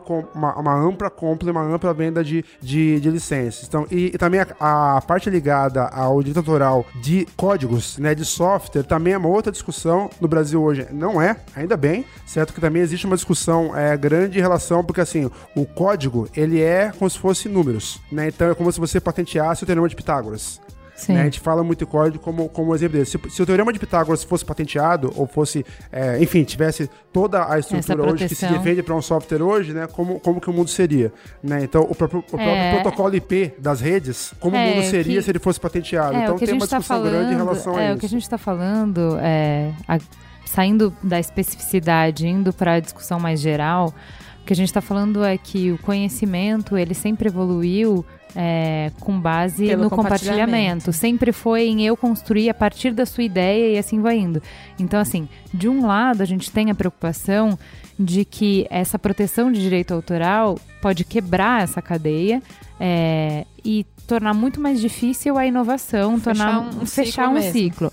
E de outro lado, a gente tem uma outra preocupação que é, ele não responde quando ele fala sobre software livre, que é assim, por mais que as questões acessórias do software e não só o software gerem mais receita, você tem que ter o software para começar essa receita. Para a roda começar a girar, tem que ter o software. E é, se você não remunerar o cara que fez esse software, não vai ter mais. Então, assim, a gente tem argumentos bons é, dos dois lados. Eu queria falar um pouquinho da história do Pirate Bay, porque eu acho que o resumo da história dele acaba perpassando toda essa discussão, né? Queria fazer uma observação antes, que eu acho que é importante também. É importante que as pessoas se informem com relação a isso pelo seguinte: esses dados passados não necessariamente é, é, são compartilhados pelas empresas passados por você, é, não são necessariamente é, compartilhados pelas empresas que lutam pe- por ter os seus direitos, empresas e, e pessoas que lutam por ter seus direitos protegidos. Então, assim, o a- afirmar categoricamente que o fato de eu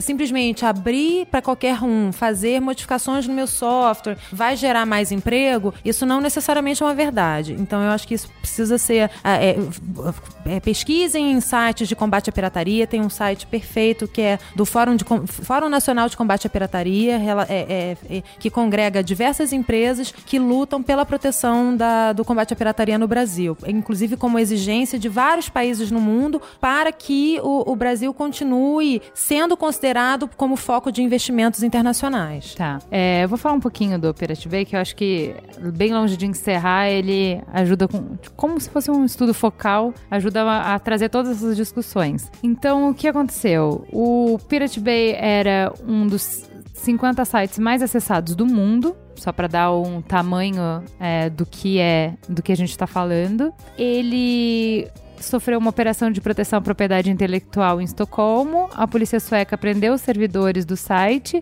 deixando a página inacessível até, é, até hoje, não voltou ao ar. E aí a gente tem é, algumas questões que a primeira coisa que perguntaram é. Mas por que, que ele saiu do ar? Porque ele não tem todo o conteúdo em um servidor, por mais que eles tenham feito a batida lá, eles não conseguem tirar do ar, ele tá espalhado no mundo inteiro. Ficaria capenga, mas não derrubaria. né? É. E aí, o que ele fala é que assim, ok, não centraliza o conteúdo em um servidor, que ele tem 21 máquinas virtuais é, ao redor do mundo inteiro, então em nuvem, né? Mas o problema tá no balanceamento de carga. Então, eles têm um- algumas centrais que distribuem os acessos entre essas máquinas, e foi exatamente essa máquina que foi apreendida, ou essas máquinas que foram apreendidas.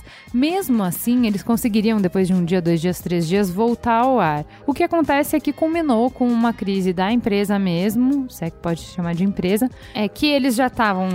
A missão inicial era durar 10 anos, é, e depois fechar. Quando completou 10 anos, eles fizeram uma festa, simplesmente não, não saíram do ar. Já devia ter algumas dissidências internas. E o comunicado oficial mesmo deles é que eles iam repensar e ver se valia a pena, não valia a pena, enfim.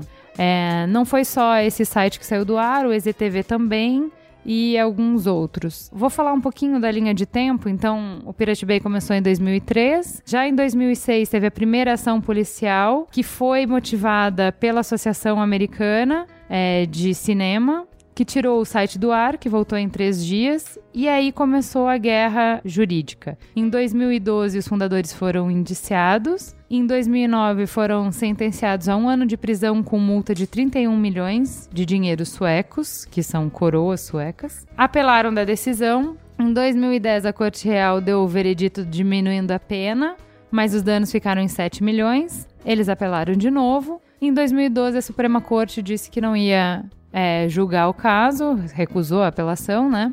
Um dos fundadores foi preso no Camboja e já está cumprindo pena. Os outros somados devem 11 milhões, certo? resumir bem? A grande questão é: tiraram o site que já estava super obsoleto do ar, que tinha uma série de, é, de reclamações do ar. Mas mais do que o site em si, ele era um ícone, né? O Pirate Bay era um ícone, ele era levantou uma bandeira, né? O que eu achei interessante é o que se conseguiu tirando ele do ar. Basicamente nada. Em três dias, houve uma diminuição do volume de downloads ilegais nos primeiros 24 horas. É uma diminuição marginal, não foi uma coisa muito representativa, que em três dias voltou ao normal. Então, assim, até é, eu tava olhando ex-fundadores e tal do Pirate Bay falando que foi uma coisa boa terem tirado ele do ar, porque simplesmente tiraram do caminho um player que estava ultrapassado, que estava acomodado, que quem vai vir substituir vai ser melhor, vai vir com outras tecnologias, com outros protocolos, com outras maneiras de pensar. E, assim, não vão parar a pirataria tirando o Pirate do ar, como não pararam tirando o Napster. Exatamente. Foi um tiro pela culatra que ele não é nem inédito. O Napster foi o, o, o primeiro grande, mas é como se a gente pulverizasse uma coisa e criar sementinhas por tudo quanto é canto. É, é uma estratégia de combate ridícula. Ineficiente. É amadora. Uhum. Você precisa olhar um mês para a história para ver que não dá certo. Aliás, é a grande dificuldade de se proteger, tentar proteger direitos de propriedade intelectual na internet, porque é a mesma coisa, você acha um site pirata, você desativa, manda lá pro, o, pro, pro site que hospeda tirar do ar, mas no dia seguinte, aquele mesmo site daquelas, daquelas pessoas está hospedado num outro num outro Sim, você está enxugando servidor. gelo, né? Exatamente. E que está localizado fora do Brasil, ou seja, a lei brasileira ela não alcança, não tem como alcançar esses, esses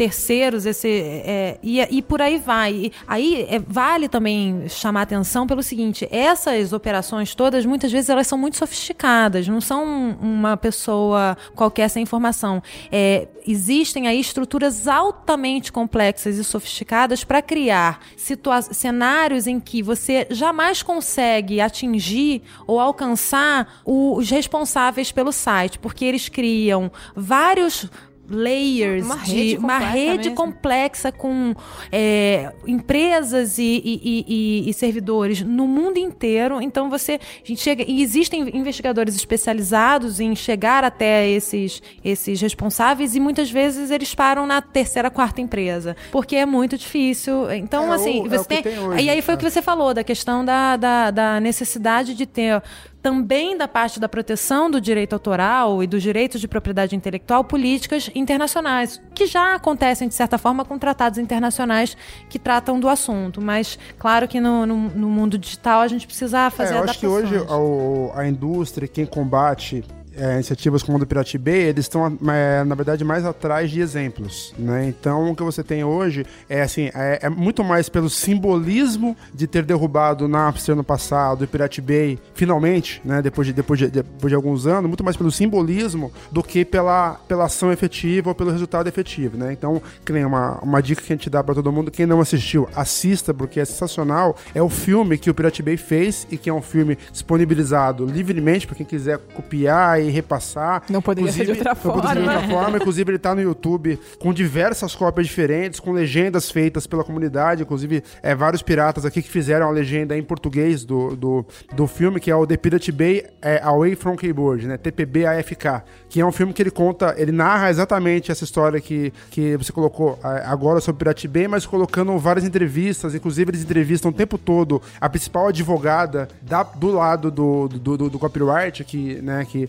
que entrou o processo, a forma como o processo foi colocado, e na realidade, assim, é interessante ver que, assim, hoje, até alguns anos depois, eles deixam bem claro, assim, o, o nível de ridículo que chega a alguns questionamentos né, que, que tem em, em relação ao, ao Pirate Bay, ao funcionamento do, do site, que é uma linha é, muito parecida com quem viu também o filme do Facebook, que não é tão fiel assim, mas que também na, na, em várias cenas do, do acordo entre advogados do Facebook, eles perguntas assim de nível que, pro, que para o Mark eram ridículas na época. É óbvio que não é isso, né? É óbvio que o meu mundo, que meu mundo, a minha realidade é outro. E lá na, no filme eles deixam claro isso, que é óbvio que se o Pirate Bay sair do, ar, sair do ar, nada vai mudar e tudo vai continuar. Isso há anos atrás já era já era, já era colocado. Mas o simbolismo, né, de tirar o site pirata, né, o ícone da pirataria no mundo do ar, é, é o que acaba contando mais, principalmente para as pessoas que estão, pessoas e lobbies, diretores de empresas, etc., que estão fora dessa realidade de internet. Sim, eu né? acho que é Então, mais isso. Pra aquele grande diretor da, não vou citar as empresas, mas da, da empresa do estúdio A, B ou C,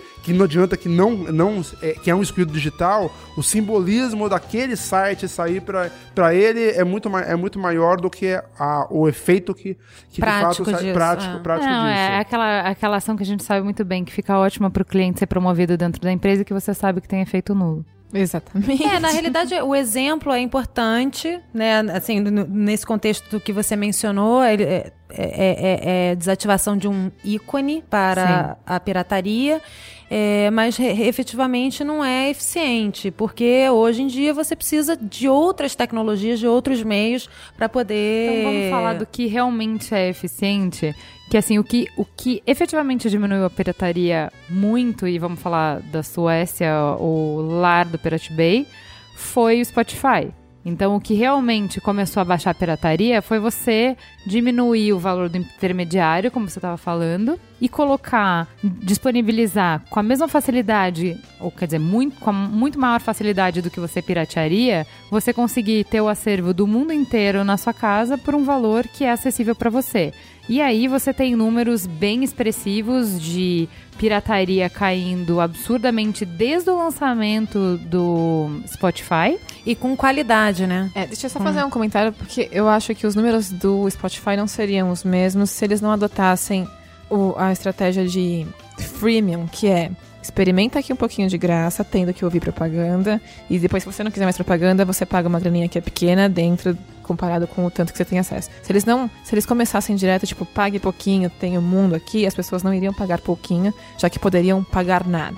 Tem a, a- estratégia de lançamento do Spotify foi muito inteligente, porque as pessoas conseguiram ver vantagem na qualidade de áudio, de, de- até de ter a consciência tranquila de estou fazendo algo certo, já que estou pagando para alguém, não sei para quem, mas alguém deve estar passando para quem tem que pagar, para quem tem que receber. É, acho que se não fosse dessa forma, assim como aqui no Brasil o Netflix adotou, não sei se o Netflix é, nos Estados Unidos também teve essa mesma, essa mesma entrada de um mercado, mas eu acho que parte, parte do, do sucesso vem em se adaptar ao comportamento do consumidor. O consumidor quer pagar? Não, ele não quer pagar. Então, deixa eu dizer, mostrar pra ele que vale a pena pagar. Ó, eu vou te dar coisas muito legais de graça, mas só por um tempinho, ou com, com algumas, algumas catracas. Contrapartidas. Ou, é, você, você, você quer ficar assim? Não, você quer algo melhor? Então tá. Melhor você me dá 15 reais, ou você me dá 7 dólares, ou você me dá um precinho camarada, e eu, me ajuda que eu te ajudo, sabe? Sim. É, então, é, tem algumas coisas. O Neil Gaiman tem um vídeo super legal falando sobre pirataria. Que ele fala o quê? Que ele também, como autor, se sentia lesado com a pirataria, ficava puto com a pirataria e achava péssimo e tinha todas essas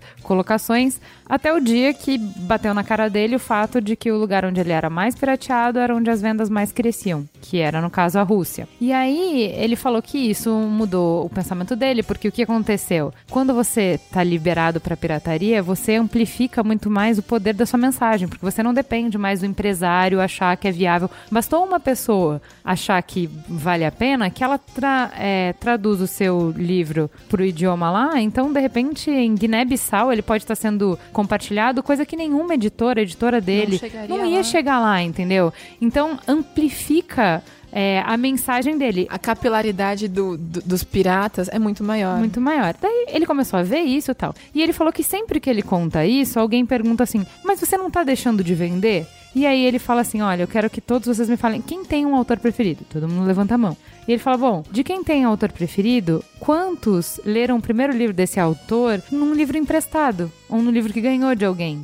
Então, assim, a maioria de nós foi conhecer o autor que hoje a gente adora, não comprando o primeiro livro. Ele, então ele falou assim: eu acho super normal, eu acho. Entendo que não é que eu perdi uma venda. Aquilo foi para que a pessoa me conhecesse e a partir disso ela vai começar a comprar meus livros. Então, assim, é, é um ponto de vista dele para mostrar o, qual é a vantagem pro autor mesmo é, de ter o seu material divulgado. Ele enxergou a pirataria como advertising. É, eu acho que o ponto que é importante colocar aí é em relação, assim, ao contexto, né? A realidade da internet na época que surgiu o MP3, da época que surgiu o Napster, do, do, do Pirate Bay, Torrent e agora do Spotify, né? Que é importante colocar também que assim, as coisas elas vão surgindo de uma forma não organizada, sem uma empresa por trás e sem acordos. E com o tempo, a sociedade vai se adaptando ao que está acontecendo. O Spotify, ele não seria possível há 10 anos atrás, porque há 10 anos atrás, na maior parte do mundo, você não tinha uma conexão estável para você se contentar apenas com streaming. Se você não tivesse a música local aonde você está, você não ouviria. Sendo que hoje, por uma conexão. No, o Brasil é um parênteses, né? Mas por um 3G na maior parte do mundo hoje, você ligado no. Você pode ouvir o Spotify naturalmente, como se estivesse ouvindo uma rádio FM, como, como, como, como tem que lugar. E a mesma coisa pro Netflix também, que a, até muito pouco tempo atrás, você não poderia ter um serviço de vídeo que dependesse exclusivamente da rede lógica, porque você não tinha qualidade de rede lógica para entregar um filme sem ficar tossindo o tempo todo. Ou que você falasse, olha, escolhe o filme, daqui duas horas você assiste. Deixa eu só fazer um parênteses que a versão de raiz do Netflix era com um CD, né? Você pagava a mensalidade e, e era o físico, você alugava CDs. Isso. Então ele, a, a, estratégia do Netflix, ela é um pouco menos dependente da internet, porque ela, ela, ela se adaptou muito bem à internet, mas ela não, não começou dessa forma. Exato. Só um, um Exato, é. Então, então, quer dizer, então é, essa é a realidade que você tem hoje. Então, hoje, quantas pessoas têm as músicas fisicamente no seu celular? Todas as músicas que ele ouve, certo? Não, não ele ouve pelo Wi-Fi da casa dele, né? Então, tem isso daí. Coisa que no passado não, não era possível. Então, quer dizer, cada vez mais, aquela história da, de você piratear o arquivo digital acaba perdendo valor. Então entra nisso, quer dizer, você derrubou hoje o Pirate Bay, mas em um momento que ele vale muito menos hoje do que ele valia em 2007. Para a realidade da, de download de acesso às informações e à cultura e às obras. É, mas é só o que, eu, o que eu acho mais interessante de falar desse caso do Spotify é de mostrar assim, bom, tentamos derrotá-los, não conseguimos. Né? Então vamos pensar, repensar o mercado, é o vamos nos reinventar, assim. exatamente. É, isso é uma coisa, desculpa, é, eu acho que é interessante isso é, e uma, uma reflexão também a respeito de, da disponibilização, nesse caso, do Spotify, é, gratuitamente, inicialmente, porque isso a gente está falando de estratégias de mercado. Sim. A gente não está falando que o fato deles disponibilizarem gratuitamente significa que eles estão violando o direito de autorais ou direito de propriedade intelectual de ah, terceiros. Não, não isso, não, não, não. É só para eu acho que é importante esclarecer. Sim, sim. O fato de estar disponibilizado gratuitamente não necessariamente está atrelado ao fato de ser uma violação, até porque para eles disponibilizarem dessa forma gratuitamente e depois cobrarem, eles detêm os direitos daqueles, é, é, daqueles artistas ou empresas, daquele acervo do, é, que eles disponibilizam no conteúdo pago. Então, assim, é uma estratégia de mercado que eu acho super interessante. Acompanha, sim, a evolução da, do, do nosso cenário, perfeitamente adequada, inteligente. Mas isso não significa que não existe uma autorização. Mas nem todo mundo concorda. Então, assim, quando você fala que a gente tá, que vocês lutam contra os intermediadores, aí você já tem hoje artistas que estão se lançando contra essas plataformas colocando que tem erros nessas plataformas no quanto eles repassam para os artistas e que o valor que é repassado não cobre a estrutura de criação, o custo de criação que eles tiveram. A última treta que rolou agora foi da Taylor Swift, que ela tirou todas, os, todas as músicas delas do Spotify antes de lançar um novo álbum e ela tem números assim absurdos, assim, ela seguida por milhões, bilhões de pessoas. Se ela que é gigantesca, seguida por bilhões, não consegue ser remunerada para pagar a estrutura dela, imagina você, DJ, que colocou a sua música no Spotify. Então, assim, só vai deixar claro que assim, é uma tentativa de resolver o problema, ainda não arredondamos, não é, tá rolando muito é um bem. modelo diferente, é, é, que a, é que a conta dele é, é uma conta complexa, é a mesma conta do YouTube. Né? Um vídeo hoje de um milhão de views no YouTube, quando você vai ver, ele tá é, revertendo para quem colocou o vídeo lá poucos reais, né? Que não chega a 100. Certo? Um milhão de views no, no, no YouTube com o anúncio é muito pouco, né? Inclusive, até o pessoal da Porta dos Fundos mesmo fala que,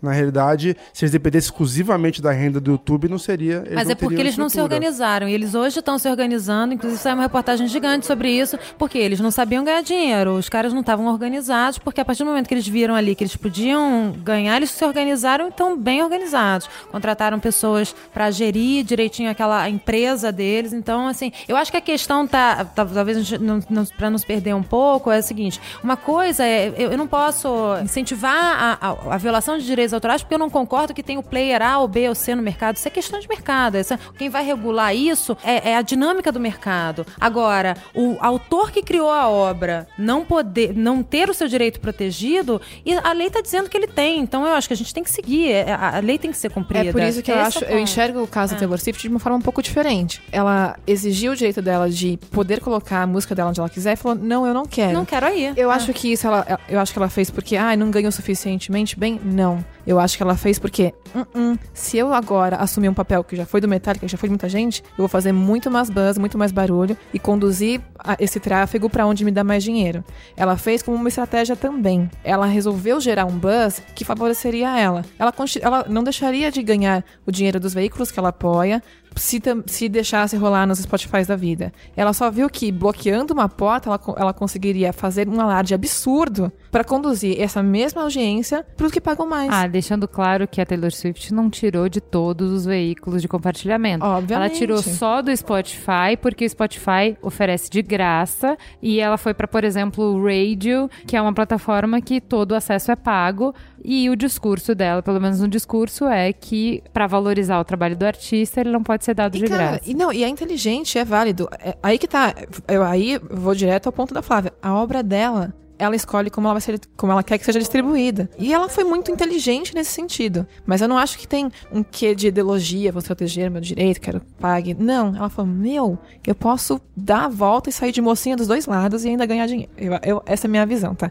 E aí eu preciso muito tirar uma dúvida, porque eu tenho uma dúvida, vou fazer uma consultoria rápida aqui, tá? Ai, Rapidinha mesmo. Eu acho que muita gente peca sem saber. Muita gente acaba consumindo conteúdo pirateado sem saber que aquilo não é legal. E daí eu tenho uma pergunta que vou contar uma historinha, tá? Meu Músicos... primo. Não, não fui eu, foi uma pessoa que eu conheço. Não, não, mais, mais, mais curtinha. Músicos começaram a reclamar que não estavam mais vendendo tantos álbuns, então estavam ganhando menos dinheiro. Qual que é a saída? Entre várias outras, vamos fazer shows. Muitos shows vivo shows, vamos ter contato ao vivo, porque essa experiência não é pirateável, estar respirando o mesmo ar do seu ídolo. O que acontece? É, e aí vamos para um cenário bem Brasil, tá? Vem uma ticket for fun da vida e cobra por aquele lindo ingresso 350 reais. Tá bom? Tudo bem que está embutido, inclusive, aí o preço das carteirinhas de estudante, que também são pirateadas, mas vamos lá. O custo Brasil. Também, mas vamos lá. Cobrei 350 reais. Eu paguei 350 reais porque eu achei que super valia pagar por aquele artista incrível. Só que eu fui lá, com o meu celular, eu filmei meu artista incrível, eu depois. Aí depois, aquilo é meu, eu paguei 350 reais por aquilo, eu posso sim colocar no YouTube, eu posso sim colocar o áudio não sei onde. Eu tenho esse direito? Eu não então, tenho esse direito. você, na realidade, em princípio não. em princípio não. Por quê? Você está dispondo da imagem de terceiros. É, ainda que você tenha pago, se o ingresso ali. O, aliás, o ingresso é um contrato. Embora as pessoas não saibam disso, isso é um contrato também. É, ele pode não ser lá o contrato que que todos estão acostumados em folhas de papel, mas o ingresso ele tem, ele é uma combinação, ele é, é ele ali é, um, é uma, é, não deixa de ser Você um contrato. Ali. Sim, e em vários momentos, em várias situações, como teatro, shows, peças, existe a proibição de você filmar e você filmar e compartilhar e, compa e compartilhar e tirar fotos daquele, daquele espetáculo. Nesse caso aí, além, você não está só violando uma, uma, um direito autoral, né? Quer dizer, o direito autoral aí da, da, da da foto é totalmente, ou da, do filme é totalmente seu. O ponto é que você está dispondo da imagem de terceiros sem autorização. E aí o direito, a imagem também é um bem é, é, tutelado pelo direito constitucional, é constitucionalmente garantido, ele é inviolável, então ele, tem, ele é protegido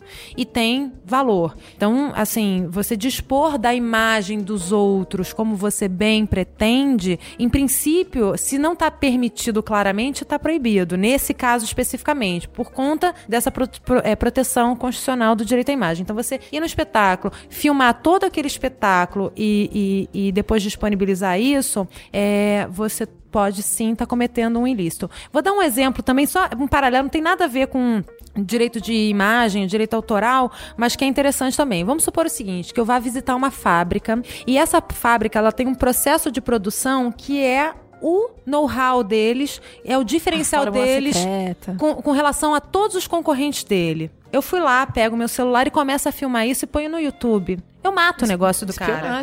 Eu mato o negócio do cara. Então, assim, eu acho que fazendo uma, uma, uma comparação, comparando aros com bugalhos, mas assim, pra, dá para fazer uma analogia aí. Eu tô violando ali um direito que tem sim é, valor e econômico. É, mas aí o que entra nesse ponto aí, eu acho que a gente pode falar que é o nível de neurose. Eu acho que é aí que é a coisa Sim. que pega. Porque o que acontece é o seguinte: eu tenho um exemplo de um, de um concerto que eu assisto todo ano que vem pro Brasil, que chama Videogames Live. Que é um concerto onde eles tocam temas de videogame em versão orquestrada, vem pra cá todo ano. E lá pouco eles. Nerd. Né? É bem pouco nerd. É, pois é, né? Acabou de ser agora, inclusive.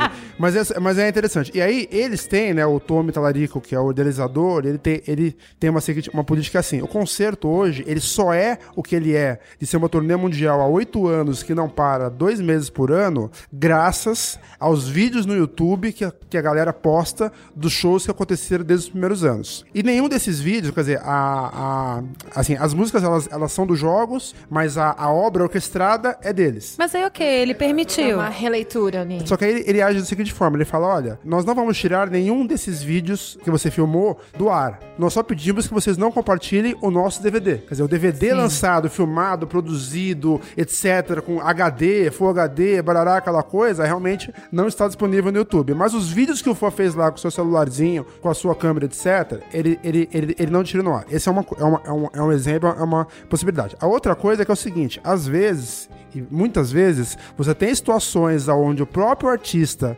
libera, assim, é, não tem problema em você colocar a, aquela. A, por exemplo, já tive uma situação de um cover, de novo, na Madonna, colocado no YouTube e tirado do ar, acusado de ser a música da, da, da, da Madonna, certo? Ou o caso mais, mais sério, falando de DJs, que é onde pega geralmente, você tá lá numa balada, não existe nenhuma, nenhuma limitação de você não poder filmar aquela balada, o Lollapalooza, o Skull Beats, ou qualquer outro, o Rock in Rio da vida, qualquer outro festival, mas na hora que você coloca no YouTube a música que o DJ tocou, apesar de o Rock in Rio ter pago todos os recados da vida e etc, aquilo é tirado do ar porque teoricamente você estaria quebrando direito autoral de quem fez a música, mas às vezes a música não, foi, não é tocada há mais de 10 anos e aquela, aquela execução do David Guetta no palco principal do Rock in Rio fez a música renascer das trevas e isso é proibido de ser colocado porque por acaso aquela música tá naquele pacotão de direito autoral que a, que a, que a editora colocou. Isso falando, YouTube é sempre o exemplo mais fácil de, de exemplificar. Então, quer dizer, você, eu concordo com a posição que ela, que ela colocou sobre isso, só que o detalhe é, o nível de neurose, como é tratado hoje essa questão, é que ela é fora da nossa realidade. A gente estava falando da questão do selfie fora de hora um pouco mais cedo, Sim. né? A gente está numa realidade hoje onde todo mundo registra tudo, e tudo que é registrado Sim. é compartilhado. E aí aquela coisa, você vai tirar do ar, já, já, tem uma história desse tipo também, um pedido de casamento histórico no meio de um show, porque a música do show tava no fundo, certo? Sim. A gente tem esse tipo de realidade, já tem caso, tem um outro caso também que chegou pra gente de o nascimento do filho, de novo, o carro, o maldito carro passou na rua e, e vazou a música e ele foi proibido de compartilhar o nascimento do filho dele por causa da música no fundo. Eu, eu concordo com, com, esses vários pontos, só que eu falo, o, o, o que a gente questiona hoje de forma mais grave e que é muito difícil de questionar é o nível de neurose em relação a esses direitos. Os direitos devem, existem, eles podem e devem ser respeitados sim, mas o nível de neurose que está tratado hoje é que é desproporcional à realidade do mundo. É, eu acho que a questão é se a gente não concorda com, com o, o nosso ordenamento jurídico, a ideia é propor lei. O que a gente não pode é violar as leis, porque a gente pode estar cometendo crimes é, ilícitos civis. É, uma questão, eu acho que é super importante a reflexão, é, viramos autores de obras por com, com nós filmamos, é, nós é, filmamos a realidade, é, as nossas situações, mas só fazendo um paralelo aí nessa, nessa situação que você levantou, é quando um produtor de um filme vai fazer um filme, uma peça, se ele usa trilha sonora e músicas de terceiros, ele tem que pedir autorização e remunerar por isso. Então, assim, analogamente, sim, eles precisariam. É, é, se, se isso reflete a realidade, se é adequado ou não, é outra discussão. O ponto é que se você usa uma obra de terceiro na sua própria obra, a regra é que você tem precisa de autorização. Se está certo ou se está errado, filosoficamente, aí é a gente poderia discutir numa outra oportunidade. Mas a lei existe, ela tem que ser cumprida. Se a gente não concorda com ela, a gente tem que propor alteração. Arnaldo César Coelho. A regra é clara. Mamileiros e mamiletes, fica gostosa a sensação de ter provocado um debate de alto nível e eu espero que vocês saiam desse programa com muitas dúvidas. E, como diz o Cris Dias, busquem conhecimento. No post vai ter vários links, é, vai ter link para a página do partido, para quem quiser saber mais sobre o partido, para quem é, se interessar pelas ideias. Tudo que a gente citou aqui vai estar tá linkado no post, então busquem conhecimento. Não acreditem na gente, vão atrás da, das informações.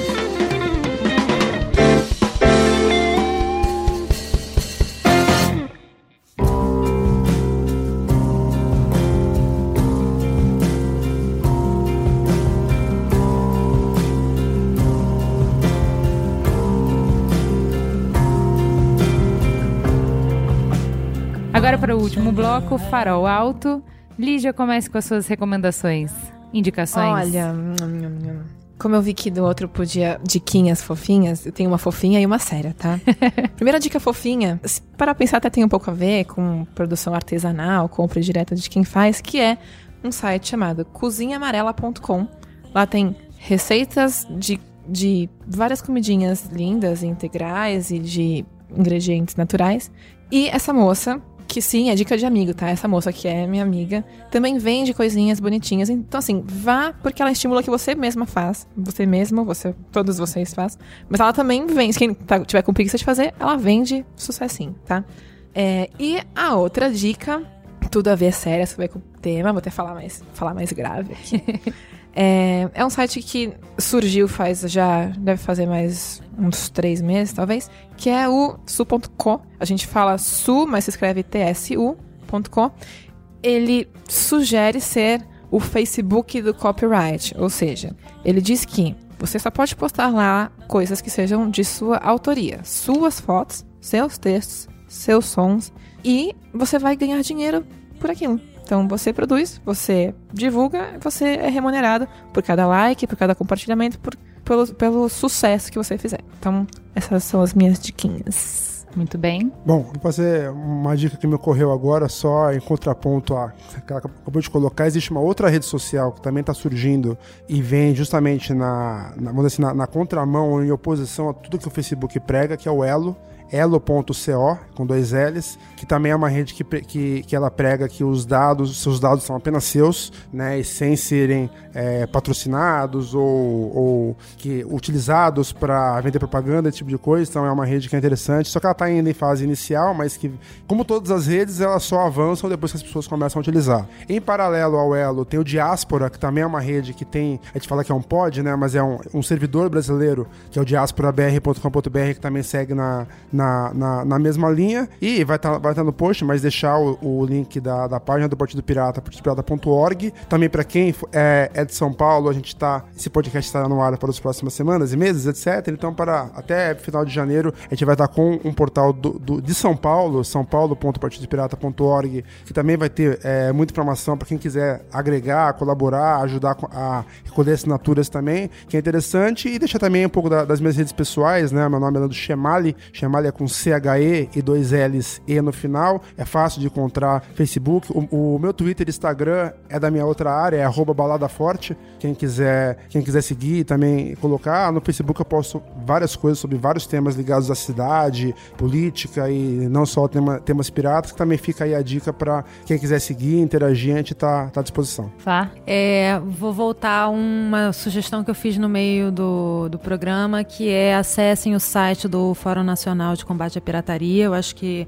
tem bastante informação lá interessante sobre medidas que estão sendo tomadas, é, notícias sobre prejuízos, é, dá para vocês é, se interarem mais sobre o assunto. E também o site da Associação Brasileira da Propriedade Intelectual, que faz um trabalho muito forte na proteção da propriedade intelectual no Brasil, alinhada com as medidas globais relacionadas ao tema. Bom, a minha dica é Dica de Amor Eterno do Neil Gaiman. Eu comecei lendo ele no, é, no Oceano no Fim do Caminho. Então, o livro que ele é mais conhecido, na verdade, é, é o Deuses Americanos, que eu também li, é muito bom. Pode ler, não é muito longo. É, mas é, eu vou falar melhor do Oceano no Fim do Caminho. Eu sou uma pessoa muito racional e eu tenho muita dificuldade com o com a ilusão, com o lúdico, com. Com a ficção? Não com ficção, mas, por exemplo, eu não leio poesia. É, não rola para mim. Okay. É, então. Te entendo. Poucas pessoas conseguem me despregar do que é racional, do que é lógico. E ele fez isso de uma maneira tão incrível, assim ele desligou o lado racional, eu entrei completamente na história dele. Eu entrei no universo que ele criou, eu fiquei encantada com o universo que ele a criou. A carinha dela de magia, gente. gente, é sério, esse livro foi incrível para mim e eu tenho certeza assim que se eu reler ele duas, três, quatro, cinco vezes, cada vez eu vou enxergar uma coisa diferente, vou enxergar uma outra camada. Então, assim, leiam. Assim, eu não. É, ele é o equivalente a uma pessoa que consegue fazer um coração gelado sentir. Ele faz isso com o meu cérebrozinho racionalzinho, quadradinho. Esse cara me faz sonhar e é, assim, ele escreve muito bem. Ele é muito foda. Então, assim, leiam O Oceano no Fim do Caminho. É isso, gente. Fim de mais um Mamilos. O parto nasceu. Muito obrigada por mais uma vez. Duas semanas de folga, mas em janeiro estamos de volta. Feliz ano novo, gente. Feliz ano novo. Boa noite. Natal, obrigado pelo convite. Estamos à disposição. Falou. Aê.